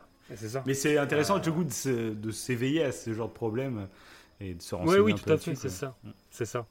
Et c'est que j'ai trouvé ça euh, quand je me suis renseigné sur, euh, bah, sur ça la dernière fois. Je fais bon, bah c'est c'est très euh, tu tu euh, ah c'est pessimiste. Tu regardes ça, tu euh, c'est euh, c'est c'est bah, c'est ce que vous voyez dans Avatar. Ça se passe en vrai. Voilà, il y a une ah bah, c'est bon. C'était c'était un petit aparté quoi. Mais bon, heureusement dans Avatar, c'est quand même plus positif. Qu'est-ce qu'il va faire notre chat Jake? Il va réussir à choper Toruk. Bon, c'est un peu rapide, hein, comment il est, comment il le chope. Oui, c'est vrai. Euh, un- tu sais, ça- ça- tu dis ça va être une scène énorme. Euh, non, il y a ah un. un tu le du même pas. Alors peut-être que dans la version longue, on le voit encore une fois. je pense pas. c'est- La mise en scène est faite euh, pour qu'il arrive Ah, un peu comme en surprise à la fin. Donc bon, ça m'étonnerait que. Ouais, ouais, c'est vrai, c'est vrai. Surtout que je crois qu'il n'y a, pas beaucoup hein, sur la version longue. Il y a 10, 10-15 minutes. c'est quand Voilà. même pas mal. hein, c'est quand même pas mal. Ouais, ça rajoute. Ah si, ah, il y a un truc euh, euh, qu'on voit un petit peu avant. Tu sais, on voit les, euh, les, euh, les, les îles, enfin les genres de montagnes surélevées. Oui, bien sûr. Tu vois, bah, euh, et donc, bah, encore une fois, ça c'est un truc qui est inspiré euh, des montagnes euh, qui sont. que je dise pas de conneries. Pour créer. euh, ça, c'est- Bon, c'est des montagnes qui, sont, qui existent en Chine. Bon, évidemment, elles sont pas flottantes. hein. mais ils sont. si, si, c'est incroyable. Mais ouais, il s'est inspiré donc de montagnes euh, euh, en Chine qui ont ces formes-là. Ah ouais, bah, ça m'a rappelé un peu le plus les décors du Vietnam un peu. Ah bah je les ai. Tape les montagnes. euh, après Oui. tu de de Zhang Tianjing. Voilà, tu tapes ça. Oui. Va le taper, c'est super. Puis tape-le en mandarin, hein. ça, ça ne s'écrit pas en français. non mais j'étais allé voir, euh, mais euh, ouais c'est incroyable. En fait c'est vraiment la même euh, les mêmes monts et ça doit être magnifique. bah Franchement à visiter là-bas ça doit être Ah bah Ça doit c'est être merveilleux. de fou. c'est Prochain road Voilà, trip, quoi, prochain truc. road trip. Prochain road trip, voilà. Et du coup, c'est ça que je trouvais intéressant par rapport à ces montagnes, c'est que euh, Roland Lehoucq, il, a, il s'est dit, est-ce que des montagnes flottantes, ça pourrait réellement exister Est-ce que ça pourrait exister?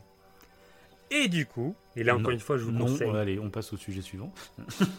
Et, et si, justement? Ah, Et si, c'est et c'est ça qui est dingue. C'est ça qui est dingue. Alors, des montagnes, euh, c'est un autre délire. hein, c'est un autre délire. Mais euh, il fait l'expérience euh, dans la vidéo, que, bah, qu'on conseille du coup d'aller voir, où il arrive en fait avec une matière non conductrice. Donc, ça c'est très technique, c'est de la physique. euh, mais en gros, il arrive à, avec un, une matière spécifique et une autre matière dessous à faire surélever cet objet. Donc le- tu vois l'objet léviter en fait, clairement, mais l'objet ne bouge pas, il lévite et il, fait il passe sa carte bancaire dessous. Donc on dirait un, un tour de magie, tu sais. euh, oui, c'est un peu comme les trucs avec des aimants. Il y a, il y a Ouais, c'est un peu déco même un peu comme ça. ouais. Ouais, c'est ça. Et, euh, et du coup, il a, il a théorisé un peu le fait qu'on pourrait peut-être avoir des montagnes qui flottaient dans une pas, pas- évidemment pas sur Terre, etc. Mais sur une planète, euh, si euh, parce que le, le- la matière qu'il recherche dans le film, c'est l'unobtainium. C'est Ouais. ça. Euh, donc je crois que ça veut dire qu'il n'a pas de nom ou qu'il n'a inconnu, je sais pas quoi. C'est un, un, un terme, euh, un matériau qui est souvent utilisé dans les films de science-fiction. Mhm. L'inobtainium, c'est genre le matériau en fait qu'on trouve pas euh, sur Terre et qu'on trouve ailleurs. Et c'est dans plein de films de science-fiction. D'accord. Et du coup, il a dit qu'il y avait un que l'inobtainium, si genre les, les montagnes étaient remplies d'inobtainium et qu'il y avait, donc là encore une fois, je vous conseille la, la vidéo, euh, qu'il y avait un truc de charge qu'on écrit. Bon, c'est trop technique pour moi, je ne peux pas, vous l'expliquer. Après, dans le film, il parle d'un vortex à cet endroit-là, donc euh, je sais pas ce qu'ils entendent par ça exactement. mais- Et bah dans la version longue, il explique justement. D'accord. Très rapidement, mais que dans la version longue. Mhm. Donc moi la scène je l'ai pas vue, Ah. mais il y a euh, c'est Jack. Vu que j'ai pas vu la version longue, mais du coup oui, il fait un il fait un petit il y a une petite scénette où euh, Jack le fait de façon très vulgarisée. Il explique euh, pourquoi les montagnes euh, sont suspendues comme ça Mhm. et euh, et c'est pas euh, il s'est pas sorti de nulle part quoi. Donc j'ai trouvé ça plutôt intéressant encore une fois qu'il a que, que Cameron bah, il a il a pas fait ça comme ça quoi. Ça rend ça fait un rendu magnifique mais je trouve que c'est c'est plutôt sympa. Et d'ailleurs, la vue qu'on a euh, c'est la vue qu'on pourrait avoir sur une, sur des lunes de Jupiter. Si on était sur une des lunes de Jupiter, ouais. on aurait potentiellement cette vue-là en termes de, de, de- de- comment dire De taille de, la de planète distance, et et tout, tu sais, de proportion. Ouais, Mm. voilà, c'est ça. Donc ça donne un aperçu, euh, ça serait, euh, ça serait ce, ce délire-là. Donc voilà. Je trouve ça intéressant à préciser, voilà, voilà. Et d'ailleurs, un truc et je- et, euh, que, j'avais pas dit, je crois, dans Premier Contact, que j'avais zappé, euh, sur euh, un peu la conquête spatiale. Je savais pas, si- je sais pas si tu avais été au courant que pendant un moment donné, on pensait que Titan, une des lunes de Saturne, était remplie d'eau, tu sais. Ouais. Et pendant un temps, ils étaient les- la- le truc, c'est qu'on était persuadé que une des lunes donc de Saturne était donc potentiellement habitable parce qu'il y avait de l'eau. Et euh, le truc, c'est qu'on pouvait pas voir la planète parce qu'elle était recouverte d'une atmosphère. Donc on pouvait pas voir en s'approchant au plus près avec les, les télescopes, etc. On pouvait pas voir en fait euh, si réellement il y avait euh, bah, des, de l'eau, etc. Enfin, on voyait pas. Il y avait une couche qui protégeait cette lune. Et donc pendant un certain temps, bah, les astrophysiciens pensaient que peut-être, en tout cas, il y avait de l'eau euh, et que ça pourrait. euh, ça, ça- t'imagines n'importe quoi du coup. Tu peux te dire que ça se trouve. euh, Bah, ah bah il y a une, bactéries, des trucs euh, comme ça, quoi. il y a une exolune. Ouais, voilà, c'est ça. Au moins de la- un peu de Mais en vie fait- euh, sous forme, ouais. C'est ça. Mais en fait, non. En fait, euh, en envoyant les sondes, en traversant du coup cette couche atmosphérique, Mhm. en fait, il y avait, euh, je crois, 99% de méthane, je sais pas quoi, il y avait trop de. Ouais. ou d'azote. Mhm. Il y avait trop d'azote. Voilà, c'est pas du méthane du tout, c'est de l'azote. Et du coup, c'était de l'eau carrément gelée. Donc, il y avait rien de d'habitable. Mais j'ai trouvé ça intéressant. Je trouve que quand tu découvres une exolune ou une exoplanète comme ça et que tu imagines qu'il y a la vie, et ça, on en avait parlé un petit peu dans le premier contact, mais ça te. Ça, ça crée du mystère, c'est. Je sais pas, ça, bah, ça crée des films comme Avatar. Parce que je pense qu'il s'est inspiré encore une fois de d'Alpha Centaure. Donc, euh, donc bref, voilà. Et, euh, et du coup, bon, après, on a toute la guerre, que je trouve. Encore une fois, si, juste avant la guerre, on a la mort de Grace Oui, c'est vrai. et dont je m'y attendais pas. Et ça m'a plutôt touché en plus. euh, en plus, ils essayent de réanimer Grace, tu sais, autour de l'arbre là. ouais, ça t'introduit, d'Aïa. le- ça t'introduit le final, le concept de transfert. C'est euh, ça. Mm. C'est ça. Puis visuellement, c'est magnifique. Oui, bah, C'est- ça- je trouve que quand ils ça remuent fait un peu les des, bras et des tout, prières chamaniques et tout. Moi, je suis rentré en transe euh, dans le cinéma. Voilà, tu chantais, tu étais debout sur la scène en train de chanter. ah bah je tremblais. Ah, bah, j'ai une crise d'épilepsie. nu. C'est non, bah, je trouve que c'est visuellement encore une fois c'est une euh, c'est euh, ouais, c'est c'est magnifique et c'est pour ça que j'aimerais bien euh, le voir en 3D d'ailleurs. C'est beau. Je pense qu'on je regarderai la version longue en 3D chez toi. euh, Non, mais 2. faudrait que j'amène ma télé chez toi pour qu'on puisse le regarder avec ma télé et ta barre de son. Allez, ça serait la dingue. ça. carrément, carrément. Et du coup, bah, toute cette guerre, euh, bah, je la trouve euh, assez euh, Moi, très surprenante. original. Moi, très, très original. Moi, tu sais que euh, j'aime pas trop les scènes de guerre habituellement. On en a déjà parlé dans Ok. plein d'émissions. Euh, mais là, j'ai surkiffé. Je trouve les chorégraphies de. Enfin, c'est ultra innovant avec les dragons. Euh, ça vole, quoi, en fait. Et Mhm. même, j'adore, moi, la scène euh, quand euh, bah, le. Soi-disant, euh, tu sais, mec qui était pas un peu ennemi de Jack, tu vois, dans la tribu, qui finalement. euh, Oui, il se rabiboche C'est à la pas fin parlé et ça. puis euh, il quand il arrive, tu sais, bah, juste avant de se faire tuer, là, quand il arrive sur la, la paroi de, de, de- de l'avion, Oui.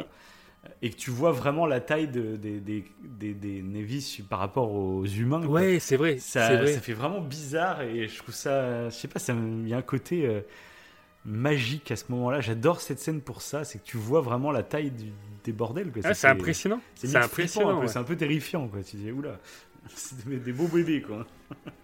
Ouais, c'est vrai, mais c'est vrai que même euh, le, bah, la scène euh, où c'est où il domestique du coup ce, cette créature la volante là, euh, quand Jack euh, domestique cette créature volante, je la trouve, euh, elle est belle aussi, je trouve. J'aime Ah beaucoup. mais c'est sûr. Quand il part dans les airs et tout, bon, il y a tout encore une fois, c'est magique. quoi. Ah oui. Et du coup, bah là, ce que, cette scène là que tu parles, euh, en fait, euh, je la trouve dramatique parce que du coup, bah, il meurt. Et en fait, il y a, je trouve qu'il y a, Il y a une, Voilà. série. il y a une Ils remettent la de musique. morts. Ils remettent la fameuse musique avec les violons là. Un truc comme ça. là. Et là, il y a tout le Ah monde qui s'enchaîne. hein. Tout le monde s'enchaîne. Michel Rodriguez. euh, le Rodriguez Guy. qui meurt.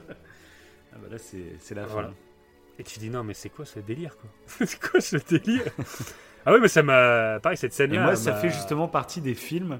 Euh, moi, Ah bah j'adore quand on ose tuer des personnages assez importants. exactement. Et au Exactement. moins, voilà, je trouve que c'est ce qui fait rentrer les films dans, dans- un peu dans l'histoire. D'ailleurs, pour James Cameron, à la fin de Titanic, il y a plein de gens euh, qui ont gueulé contre le fait que ce soit pas une happy end à la fin de Titanic.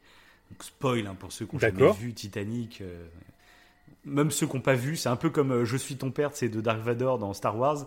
Le- Oui, c'est tellement cultissime. La fin de Titanic, tellement- tout le monde la connaît, on va dire. Et il y en- oui, il y avait eu des polémiques là-dessus sur pourquoi. Enfin, genre, il y, a- il y a de la place sur la planche. euh, DiCaprio, il aurait dû survivre, euh, euh, etc. Et il, il y a eu ces polémiques-là. Et moi, Ah je ouais, trouve qu'en fait, moi, je trouve de faire mourir un personnage. Et là, dans Titanic, on en reparlera, je pense, si on fait une émission sur Titanic. euh, Ouais. Justement, le fait de savoir euh, que bah, le personnage va mourir, eh ben moi, limite, le film prend plus de force au deuxième visionnage. Toutes les musiques qui sont très mélancoliques, très.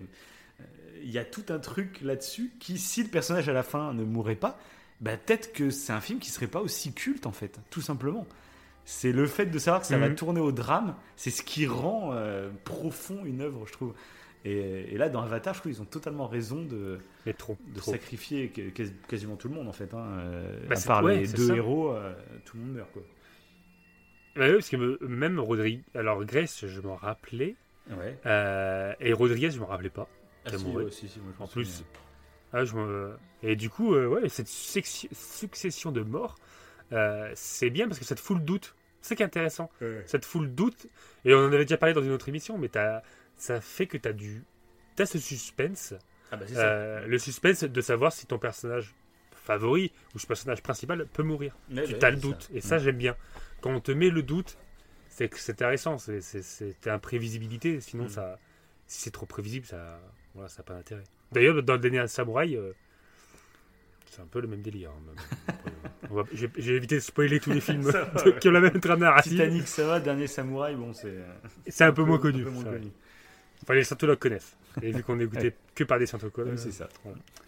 Bah, il, nous, il nous écoute directement dans l'église de Scientologie, là, en direct. Donc, coucou tout le monde. hein. coucou. Bah, et ben, et euh, d'ailleurs, bah, t- pour tous ces, euh, toutes ces successions de drames, j'ai vraiment cru, bon, évidemment au, pre- au premier visionnage, euh, ah non, à chaque fois que je regarde le film, j'ai l'impression que Jack va mourir. Et à chaque fois, j'y crois.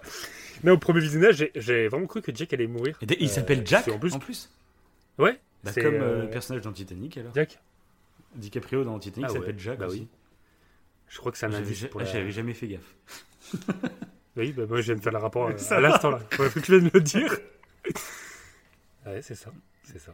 Ah, c'est beau. Tout Ah est bah, je crois qu'il faut Tout qu'on arrête le podcast. Ouais. Je suis, euh, je suis, je suis choqué.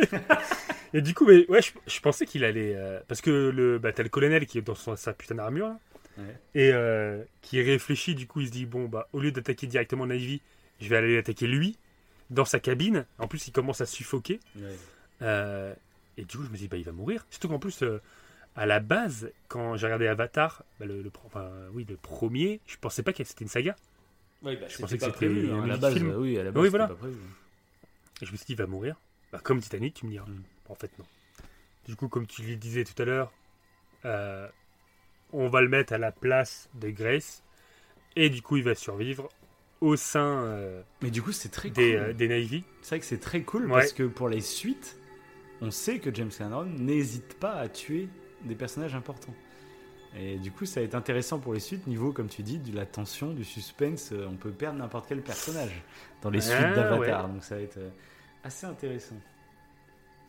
Et je- bah, du coup, je, je suis. euh, je sais pas si t'as un truc à dire par rapport à Avatar qu'on aurait zappé de préciser. Euh, Ou pas du tout, pas spécialement. non, bah oui, bah du coup, la fin, donc avec. euh, il nous avait préparé un peu le terrain avec Grace, où l'expérience avait Oui, loupé, voilà, oui. et puis là, bah, ça se conclut sur l'expérience qui réussit. Donc je trouve que c'est bien amené, c'est cool, c'est une petite happy end, même si. euh, euh, c'est vrai que ça ouvre pour le coup, t'as envie Ouais, de savoir ce qui va se passer derrière, c'est... moi j'aime bien. C'est ouais, c'est une petite apienne, comme tu dis, parce que c'est un peu triste vu qu'il y a quand même eu pas mal de décès. Ouais, c'est clair. hein. Et, et après, encore une fois, hein, on- ça, va être intéressant pour Avatar 2, mais euh, qu'est-ce qui se passe pour les terriens du coup? Ah oui, bah, Ils n'ont pas lu eux. On les renvoie chez eux. c'est ça? Ah bah, ils, vont, ça, ils vont se faire lyncher en arrivant. Bah là, euh, ouais, moi c'est ce qui va me plaire maintenant dans les suites, euh, si on peut commencer à en parler, c'est... Oui, tout à fait. vraiment vers Ouais. où, en plus cinq films, c'est-à-dire qu'à mon avis il a vraiment un plan de préparer les choses. Il sait ce qu'il va raconter. Euh, Je, suis, moi, je suis, Mhm. est-ce qu'on va aller sur Terre à un moment?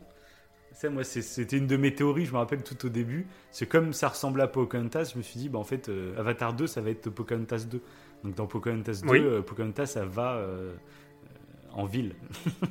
je me dis, ah bah tiens, ils vont ramener Euh. une, une Navy euh, en sur Terre. Comme Jurassic Park, un truc comme ça. Tu vois. Et ça se Alors non, euh, il y a moyen. Non, j'ai j'ai des indices Vas-y, je peux te dire avant si tu veux. Attends, non, donc, non. non, je fais mes Non théories avant, sans savoir les infos, je sais pas quoi. ok, vas-y, ok, voilà. ok. Donc, comme il y a cinq films, mhm, moi je pense forcément que les humains vont revenir. Ce serait assez Ouais. intéressant. Après, le truc que je voudrais absolument, c'est pour étendre l'univers. euh, je serais très curieux de voir d'autres endroits de Pandora ou comment d'autres vivent totalement différents, etc. Ce serait assez passionnant. Alors, faut de- savoir que Ouais. Euh, tu sais, bah, je t'ai parlé du bouquin où tu Ouais. avais l'encyclopédie des animaux. mais tu vas y- il va y avoir un, un préquel en roman euh, d'Avatar. Ok. Donc euh, pour approfondir l'univers. Alors c'est, euh, je sais pas si c'est vraiment certain, mais c'est une info assez récente. Mhm. Donc, je, je trouvais ça assez récent en fait. Qui, ça fera. T'as le jeu vidéo du coup qui est prévu. Ouais. T'as Mais ça faut en parler, c'est que du coup c'est. Ubisoft qui euh, a dévoilé euh, en juin dernier, donc juin 2021, Mhm. qui travaillait sur un jeu Avatar, qui ne sera pas. Ouais. Alors Alléluia, c'est pas un jeu qui sera euh, genre la copie du film, tu vois. Ça c'était à une époque ils faisaient que ça les studios, c'était insupportable ces jeux vidéo là. Tu sais, c'était exactement la même histoire que dans le film, mais en version pourrie. tu sais. C'était c'était Ouais, horrible, ouais. c'était vraiment horrible. Là, a priori, on va être à un autre endroit de Pandora avec, euh, bah avec alors, c'est pas forcément des Navy, mais c'est la même race, on va dire. Euh, c'est pas le même peuple, mais c'est la même race. Mais on sera à un autre endroit de Pandora, comme ça, qui sera totalement indépendante des films a priori. Ça, ils pourront raconter un Bien. peu leur histoire. Alors, est-ce qu'il y aura des clins d'œil Est-ce qu'il y aura des personnages euh, qui viendront dire bonjour Je ne sais pas. Euh, après, on sait même pas si ça va sortir en même temps que le film. Euh, c'est pas sûr. Non, j'ai une date moi. Vas-y. Apparemment, bah, en gros, à la base, il devait sortir le 31 mars 2021. Ça, c'est mort. hein. voilà. Et, mais maintenant, il est prévu pour l'année fiscale 2023. En gros, entre avril 2022 et mars 2023. Après Avatar 2, en fait. D'accord, ok. Ouais, bah, ce serait possible. Voilà. Ce serait possible, parce que justement. Ça pourrait être pas mal. euh, Ça relance un peu le. le- Ouais, c'est ça. Et puis, comme c'est sur Avatar. et puis comme c'est pas un, un jeu qui reprend l'histoire du film, ça sert à rien de les sortir en même temps. Au contraire, vaut mieux étaler Oui, en fait. fait. Euh, euh, si tu as envie de créer un univers, ça sert à rien de tout sortir en fait en même temps. Euh, c'est comme toi, il y a Spider-Man qui sort en film à Noël. Euh, ça sert à rien de Ouais. sortir Spider-Man 2 en jeu vidéo en même temps. Euh, Parce que ça fait deux actus Spider-Man en fait, ça sert à rien. Vaut mieux que cette année c'est Spider-Man en film, l'année prochaine Spider-Man en jeu, tu vois. Ça fait deux fois, on va parler de Spider-Man en, tu vois, en- étalé en fait dans le temps. Et là, je pense pour Avatar, c'est une bonne technique, je pense, de faire ça, que la hype remonte à fond avec le film. Après, il faut que le film se gaufre pas. C'est très dangereux là-dessus aussi. Euh, si le film, parce que ça se peut, en connaissant les, les, les récents, euh, les récentes sorties Oui. très attendues, euh, généralement ça se Bah là, finit en a- massacre, en bain de sang. Donc là, il y a des hein. critiques, euh, même pour le roman. là J'ai vu sur l'info du roman, là, tu sais. Ouais. Euh, bah, je- quand, quand je lis les critiques, euh, je- c'est quand même grave. hein, les gens, enfin, je sais pas. T'as écrit euh, comment faire un, pourquoi faire un roman pour un, comment comment je vu ça, pour une trame narrative aussi vide? Il n'y a aucun intérêt. Enfin, c'est super acerbe comme critique. Oui, mais de toute façon, c'est toujours pareil. Si vous aimez pas, mais laissez pas de commentaires. Oui, mais c'est toujours comme ça. incroyable. toujours Au contraire, en plus le roman peut apporter justement du. plein de Et choses. Au contraire, l'univers, je trouve, est ultra cool. Euh, Oui, faut arrêter de plus, oui. T'as l'impression, t'as l'impression qu'on mange du caviar tous les jours au cinéma. Dès que tu vas voir un film, c'est un putain d'univers de fou furieux. Et donc Avatar à côté, c'est vraiment, c'est creux, c'est nul. C'est original. C'est original. Manger, mélanger le monde euh, abyssal et euh, Ouais, une planète, c'est je trouve ça génial. Mais du coup, donc pour le jeu, moi, bah forcément, ce qui Moi, me fait pressé pour le peur, jeu. euh, moi, ce qui me fait peur, c'est que c'est Ubisoft. Euh, donc pour Ah, ça- ceux qui jouent quand même aux jeux vidéo, on sait que Ubisoft euh, sont dans une phase euh, depuis plusieurs années maintenant avec les Assassin's Creed, avec les Watch Dogs, avec les Ghost Recon, avec les euh, je sais même plus qu'est-ce qu'ils ont d'autre comme jeux très génériques comme ça. C'est des jeux en fait qui sont pas mauvais, qui sont très jolis, euh, mais qui sont très creux. Finalement, c'est des très belles coquilles vides, tu vois, où, euh, Mhm. où tu peux t'amuser. Oui, on a, genre, on a fait Ghost Recon ensemble tous les deux. On s'est bien fendu la gueule, tu vois, à jouer à deux.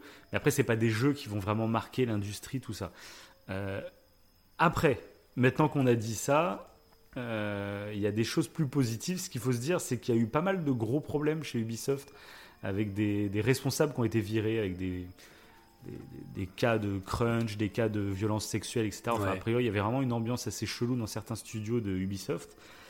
Mhm. Et euh, et il y avait il y avait vraiment une volonté du studio depuis quelques années justement de créer ces jeux où l'histoire n'avait plus une, une importance prépondérante et c'était plus créer des bacs à sable pour que les joueurs euh, créent leur propre aventure, on va dire tout seul, mais ce qui crée des grosses coquilles vides. Sauf qu'a priori, euh, c'est en train de changer actuellement. Euh, chez Ubisoft, il y a pas mal de, voilà, de, gens dans le studio qui, voudraient réorienter un peu certaines licences vers plus de narration. Donc j'espère que Avatar fera partie de ces jeux-là. Euh, parce que si, est-ce que vraiment Ubisoft ils font des, des mondes magnifiques, hein, les cartes qu'ils créent dans Assassin's Creed et tout, c'est c'est juste sublime techniquement, c'est c'est vraiment fort.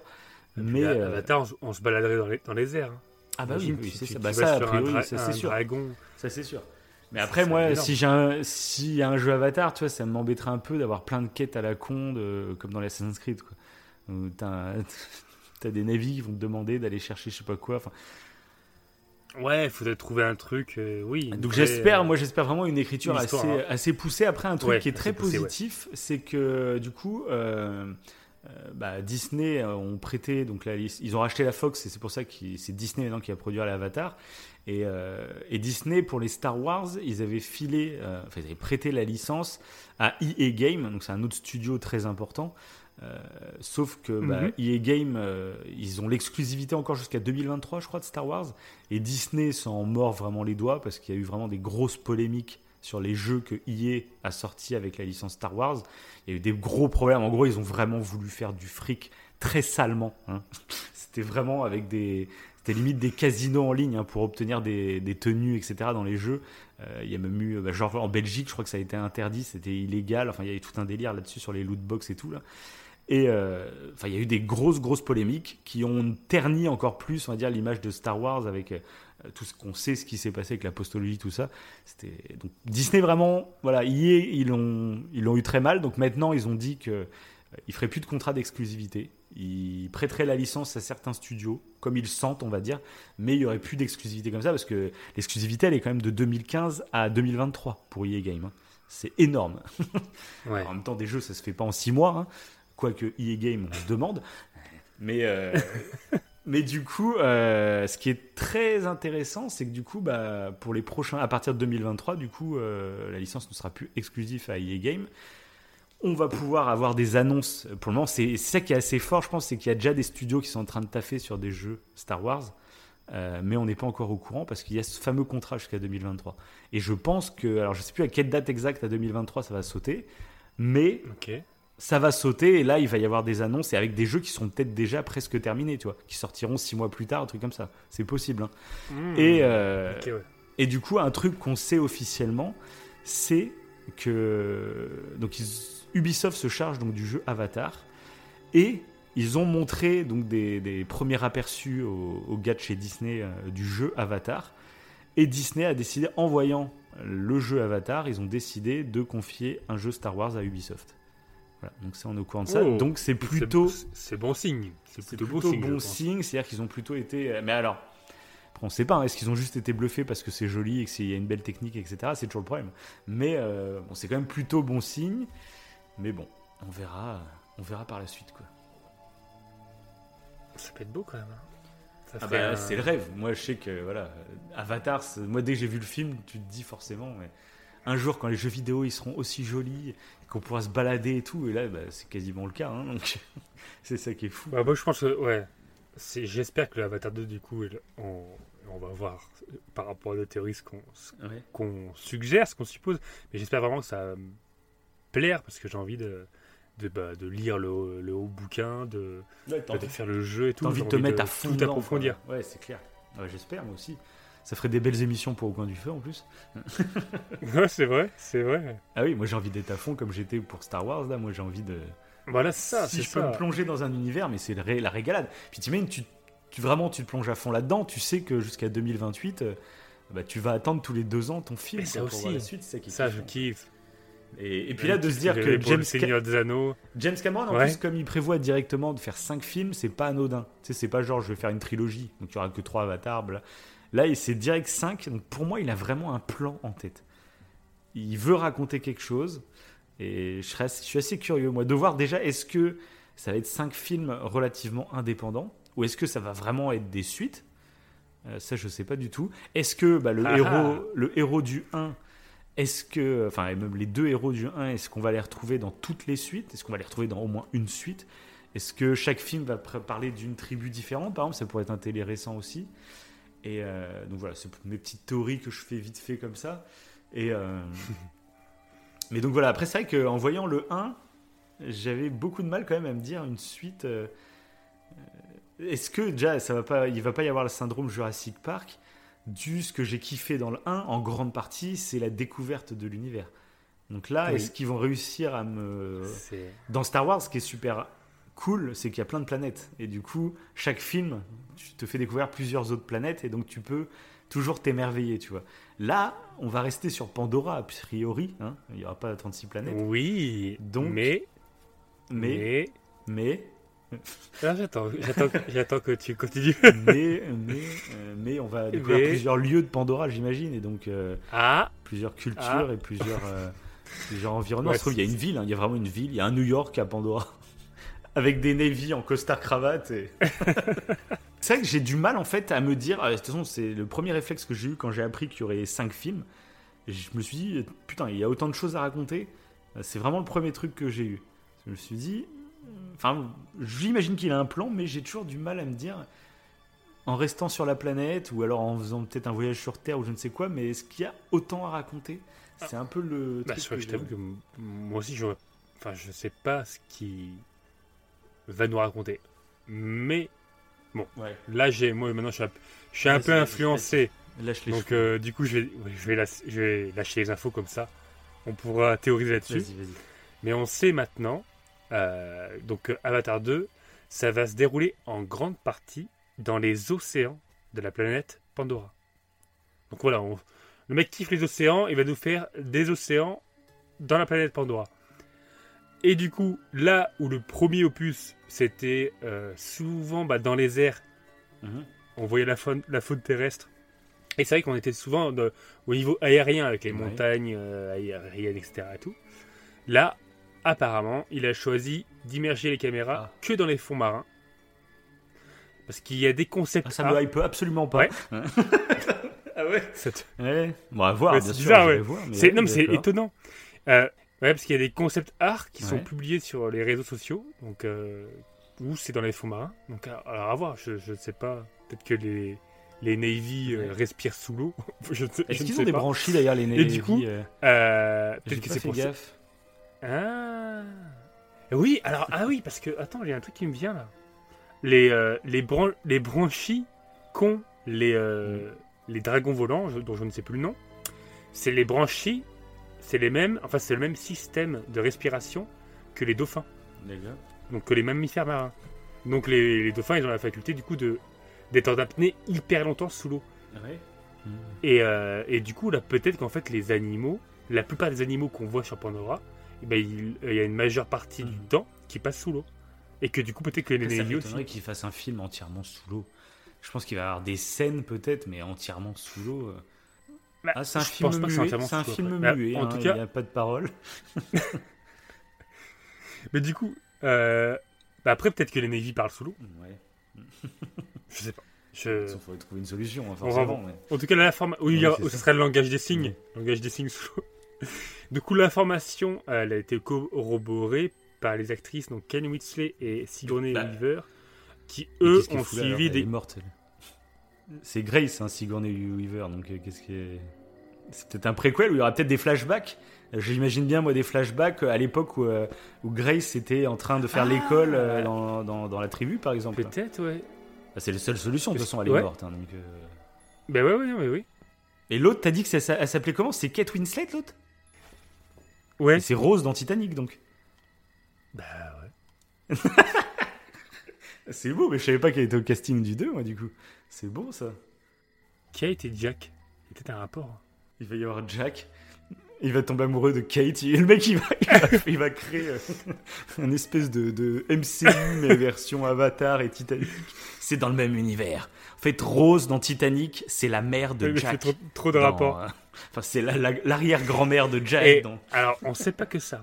On sait également que l'intrigue, elle va pas se dérouler quelques jours ou quelques mois après hein, la destruction de l'arbre de vie. En réalité, ça se passe plusieurs années après. Et il suppose que. Mais donc, on retrouvera, on retrouvera les deux héros, par exemple. normalement, oui. Mais on suppose que du coup, le rassemblement des tribus euh, pour protéger la planète aura bouleversé en fait les relations entre elles. Tandis que le soulèvement face à la Terre, qui voulait exploiter les ressources, donc, va pas arranger les relations interplanétaires. C'est ça qui est dit, on Mhm. va dire, officiel- officiellement. Ok. Donc, euh, à voir. À voir ce que ça va donner. C'est intéressant. Alors, vu que Mhm. Cameron aime beaucoup le monde maritime, etc., euh, je me dis que je pense qu'il peut faire. Et moi, c'est vrai que c'est pareil, ça me hype pas, de fou. Je me demande que. Non, mais ce sera pas un film entier sous l'eau, mais je pense qu'il y aura des Oui, je scènes pense un peu pas. sous Je l'eau. et mais. Enfin, j'espère. étonnant. Enfin, j'espère. Moi, tu découvres vraiment une civilisation sous l'eau, mais ouais. Mais en tout cas, bah, le fait que déjà il, il aille tchatcher avec d'autres civilisations, donc peut-être que le 2 sera vraiment. euh, Il y aura que. Il y aura que des Navy dans le 2, quoi. Euh, Il y aura pas d'humains peut-être dans le 2. Peut-être. Peut-être quoi. On... Ça peut être centré là-dessus, mais je pense que les humains vont revenir Oui, au bout d'un ça moment. oui. La planète, elle est en crise, euh, c'est pas juste on repart. En plus, il y a le, P- le PDG. Le PDG, il part Ouais. vivant de la planète. On le voit à la fin. Donc, à mon avis, il va pas juste, bon, allez, ok, j'abandonne, vous avez gagné. Forcément, ça va revenir au Ouais, je pense qu'il a tout intérêt à le faire. Après, ça se trouve, ils vont, ils vont partir. euh, ils vont partir. Parce que le 1, du coup, fera partie de la. euh, entièrement, ouais, de, de, de- Oui, des quatre tout autres à fait, films, ouais. quoi, finalement. Donc, c'est vraiment le premier épisode. Donc, du coup, ouais, moi, j'imagine bien les humains revenir, de toute façon. Et, euh, mais après, peut-être qu'il va partir dans un truc totalement différent et nous faire découvrir vraiment euh, la mythologie qui se passe sur cette planète, s'ils ont des dieux, etc. Peut-être il y a des histoires, peut-être d'autres créatures plus fantastiques ou quoi. Après, C'est un- Mais c'est ça qui va être vraiment intéressant parce que c'est un peu un saut dans ça. le vide. C'est gars, pour le coup. Je trouve Je là où ouais. d'habitude nos théories pour la, la suite sont vraiment très bonnes. hein. On l'a vu avec euh, The Last. euh, The Last of Us 2, on a été très fort, hein, on a été très fort aussi pour Star Wars 9. Donc, Ça va. mais là, non, je, concrètement, je, je, je ne vois pas, mais je suis curieux. Je suis vraiment curieux de voir ce que ça va être. Parce que je pense que. Et tout le monde craint. Ouais, un peu. ouais. Euh, Après, visuellement, je pense que ça va être, euh, Tout le monde a un peu ce ça va être- sentiment. ouais. ça va être Ah bah oui, magnifique. forcément. Et de toute façon, ça va être ça où il va être attendu quand même. Euh, Là, James Cameron, il revient avec Avatar 2. Avatar 2, il faut que ça soit. euh, mais c'est au niveau de la hein. Trame. Là, je suis pressé d'avoir la trame, en fait. Je- Ouais. C'est ça qui me pourrait me faire peur. J'espère qu'il va faire quelque chose encore de d'aussi pertinent que le premier. euh. Après, vu que ça se passe quelques années après, apparemment, peut-être que les humains vont revenir dans le 2. Quelques années après. euh, bah, quel- Bah, Est-ce qu'ils vont revenir dès le 2 Parce qu'il y a quand même quatre autres films, enfin trois autres films après, quoi. Donc euh, il y a de la place un peu. Après, moi, je vois bien un épisode. le si, imaginons qu'il veut faire, il veut faire du classique. James Cameron, il continue à faire des scénarios très classiques. Il y a forcément le scénario à la King Kong, le scénario à la Jurassic Park euh, 2, euh, le scénario où euh, tu ramènes une créature sur Terre. Il y a ce truc, cette histoire. euh, qui pourrait euh, exister. Ouais, ça se peut aussi. Comme ça, on verrait l'état de la Terre. Après, les Navy sont pas non plus euh, totalement. euh, c'est pas des King Kong ou des T-Rex, tu vois. C'est pas des bêtes sauvages qui vont tout détruire, donc ça me paraît bizarre. Mais ça peut être un délire. Euh, je sais pas. Moi, ça pourrait être. Après, ça pourrait être int- intéressant. là. Après, je pense que au Bon, moment, voilà. au moment où il a Ouais. écrit euh, Avatar 1, euh, je- alors je sais pas s'il avait prévu déjà de faire des suites ou pas. Bah, ça, je sais pas. Je- Parce que moi, il, ça- ça. pour, le, pour le coup, enfin, il veut créer un univers, c'est clairement. Après, j'ai pas l'impression qu'il laisse des pistes, tu vois, pour une suite. C'est un film vraiment qui Bah, suffit ça, à c'est ça lui-même, qui, le est, 1. qui est étrange. Euh, Il n'y a pas, tu vois, de petits teasers, il n'y a pas de personnages un peu cachés, parce que tous les personnages meurent quasiment, à part la mère de, de la fille, et la fille et, Jack, du coup, euh, euh, il n'y a que ces trois-là, finalement, qui survivent en personnages intéressants, et le PDG, tu vois, il n'y a que ces trois-là. Sinon, ils sont tous morts, les autres qu'on a appris à apprendre dans, dans le truc. Et puis, euh, Jack, du coup, il a une histoire pas très intéressante, parce qu'il avait presque, il a quasiment pas de famille sur Terre, euh, ancien marine, c'est tout, donc il n'a pas une grande histoire, n'y a pas de personnage caché qui pourrait apparaître. Donc je pense qu'il l'a vraiment écrit euh, comme un film indépendant et que c'est peut-être après qu'il s'est dit tiens, l'univers, j'aimerais bien le creuser, raconter autre chose. Mais par contre, je pense que le 2, du coup, comme il a le plan pour les, les 4 films, dans le 2, il va peut-être commencer à mettre des perches tu vois, pour les Ok. films d'après. quoi. Ça sera possible et ça va être cool au niveau des théories. C'est peut-être pour ça que là, on a du mal à faire des théories. C'est que le film n'est pas prévu pour que tu fasses des théories en fait. Là, le film, normalement, s'arrêter là et puis basta. Euh, je pense qu'avec le 2, déjà, ce sera vachement intéressant l'émission qu'on fera juste après Avatar 2. On Parce que là, je pense qu'ils vont nous donner Mais un peu euh, de trucs à l'idée manger. de- d'envoyer un Navy euh, sur Terre, ça peut être intéressant justement pour, euh, pour voir comment est la Terre. Ça, je pourrais trouver ça intéressant. Après, Ouais, ouais. peut-être Ah bah bah après, mais il y qu'il y aura un problème par rapport à, à, à Jacques. À Jacques. à, à Jacques. Jacques. Ah bah, Jacques, ça fait trop ça. Ouais, parce que lui, il est pas. C'est pas un Navy. C'est pas un vrai Navy. C'est. c'est- Même. euh, Je sais pas où, je sais pas où il en parce est. que même la, bah, le corps qu'il a, il est différent des autres Navy. Il est pas pareil. Oui, oui, C'est un avatar. Et du coup, bah, peut-être ça. que ça va poser problème, ça. Est-ce que euh, à terme, euh, il peut pas avoir des problèmes de santé? Je sais pas. moi. Ça se trouve, bah, il, il va choper une maladie. Je, je sais pas. Possible.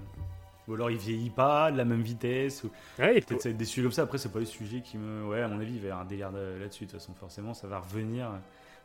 Après, le film aussi. Le film s'appelle Avatar. Euh, si on ne parle plus des humains et finalement des avatars, euh, pourquoi ça continuerait de s'appeler Avatar, tu vois? Si après on parle des Navy, etc., il y aura peut-être toujours un lien avec les avatars. Donc, comme tu dis, peut-être euh, l'évolution de l'avatar de Jack.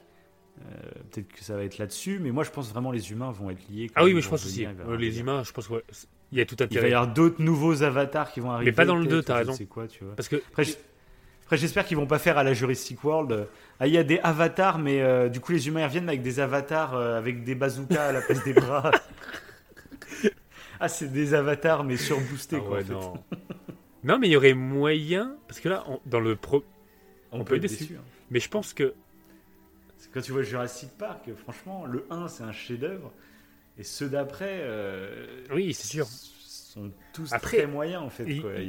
C'est pas des horreurs, mais c'est quand même pas des folies. Il quoi. parle euh, de, de cryogénisation, bon, ça ok.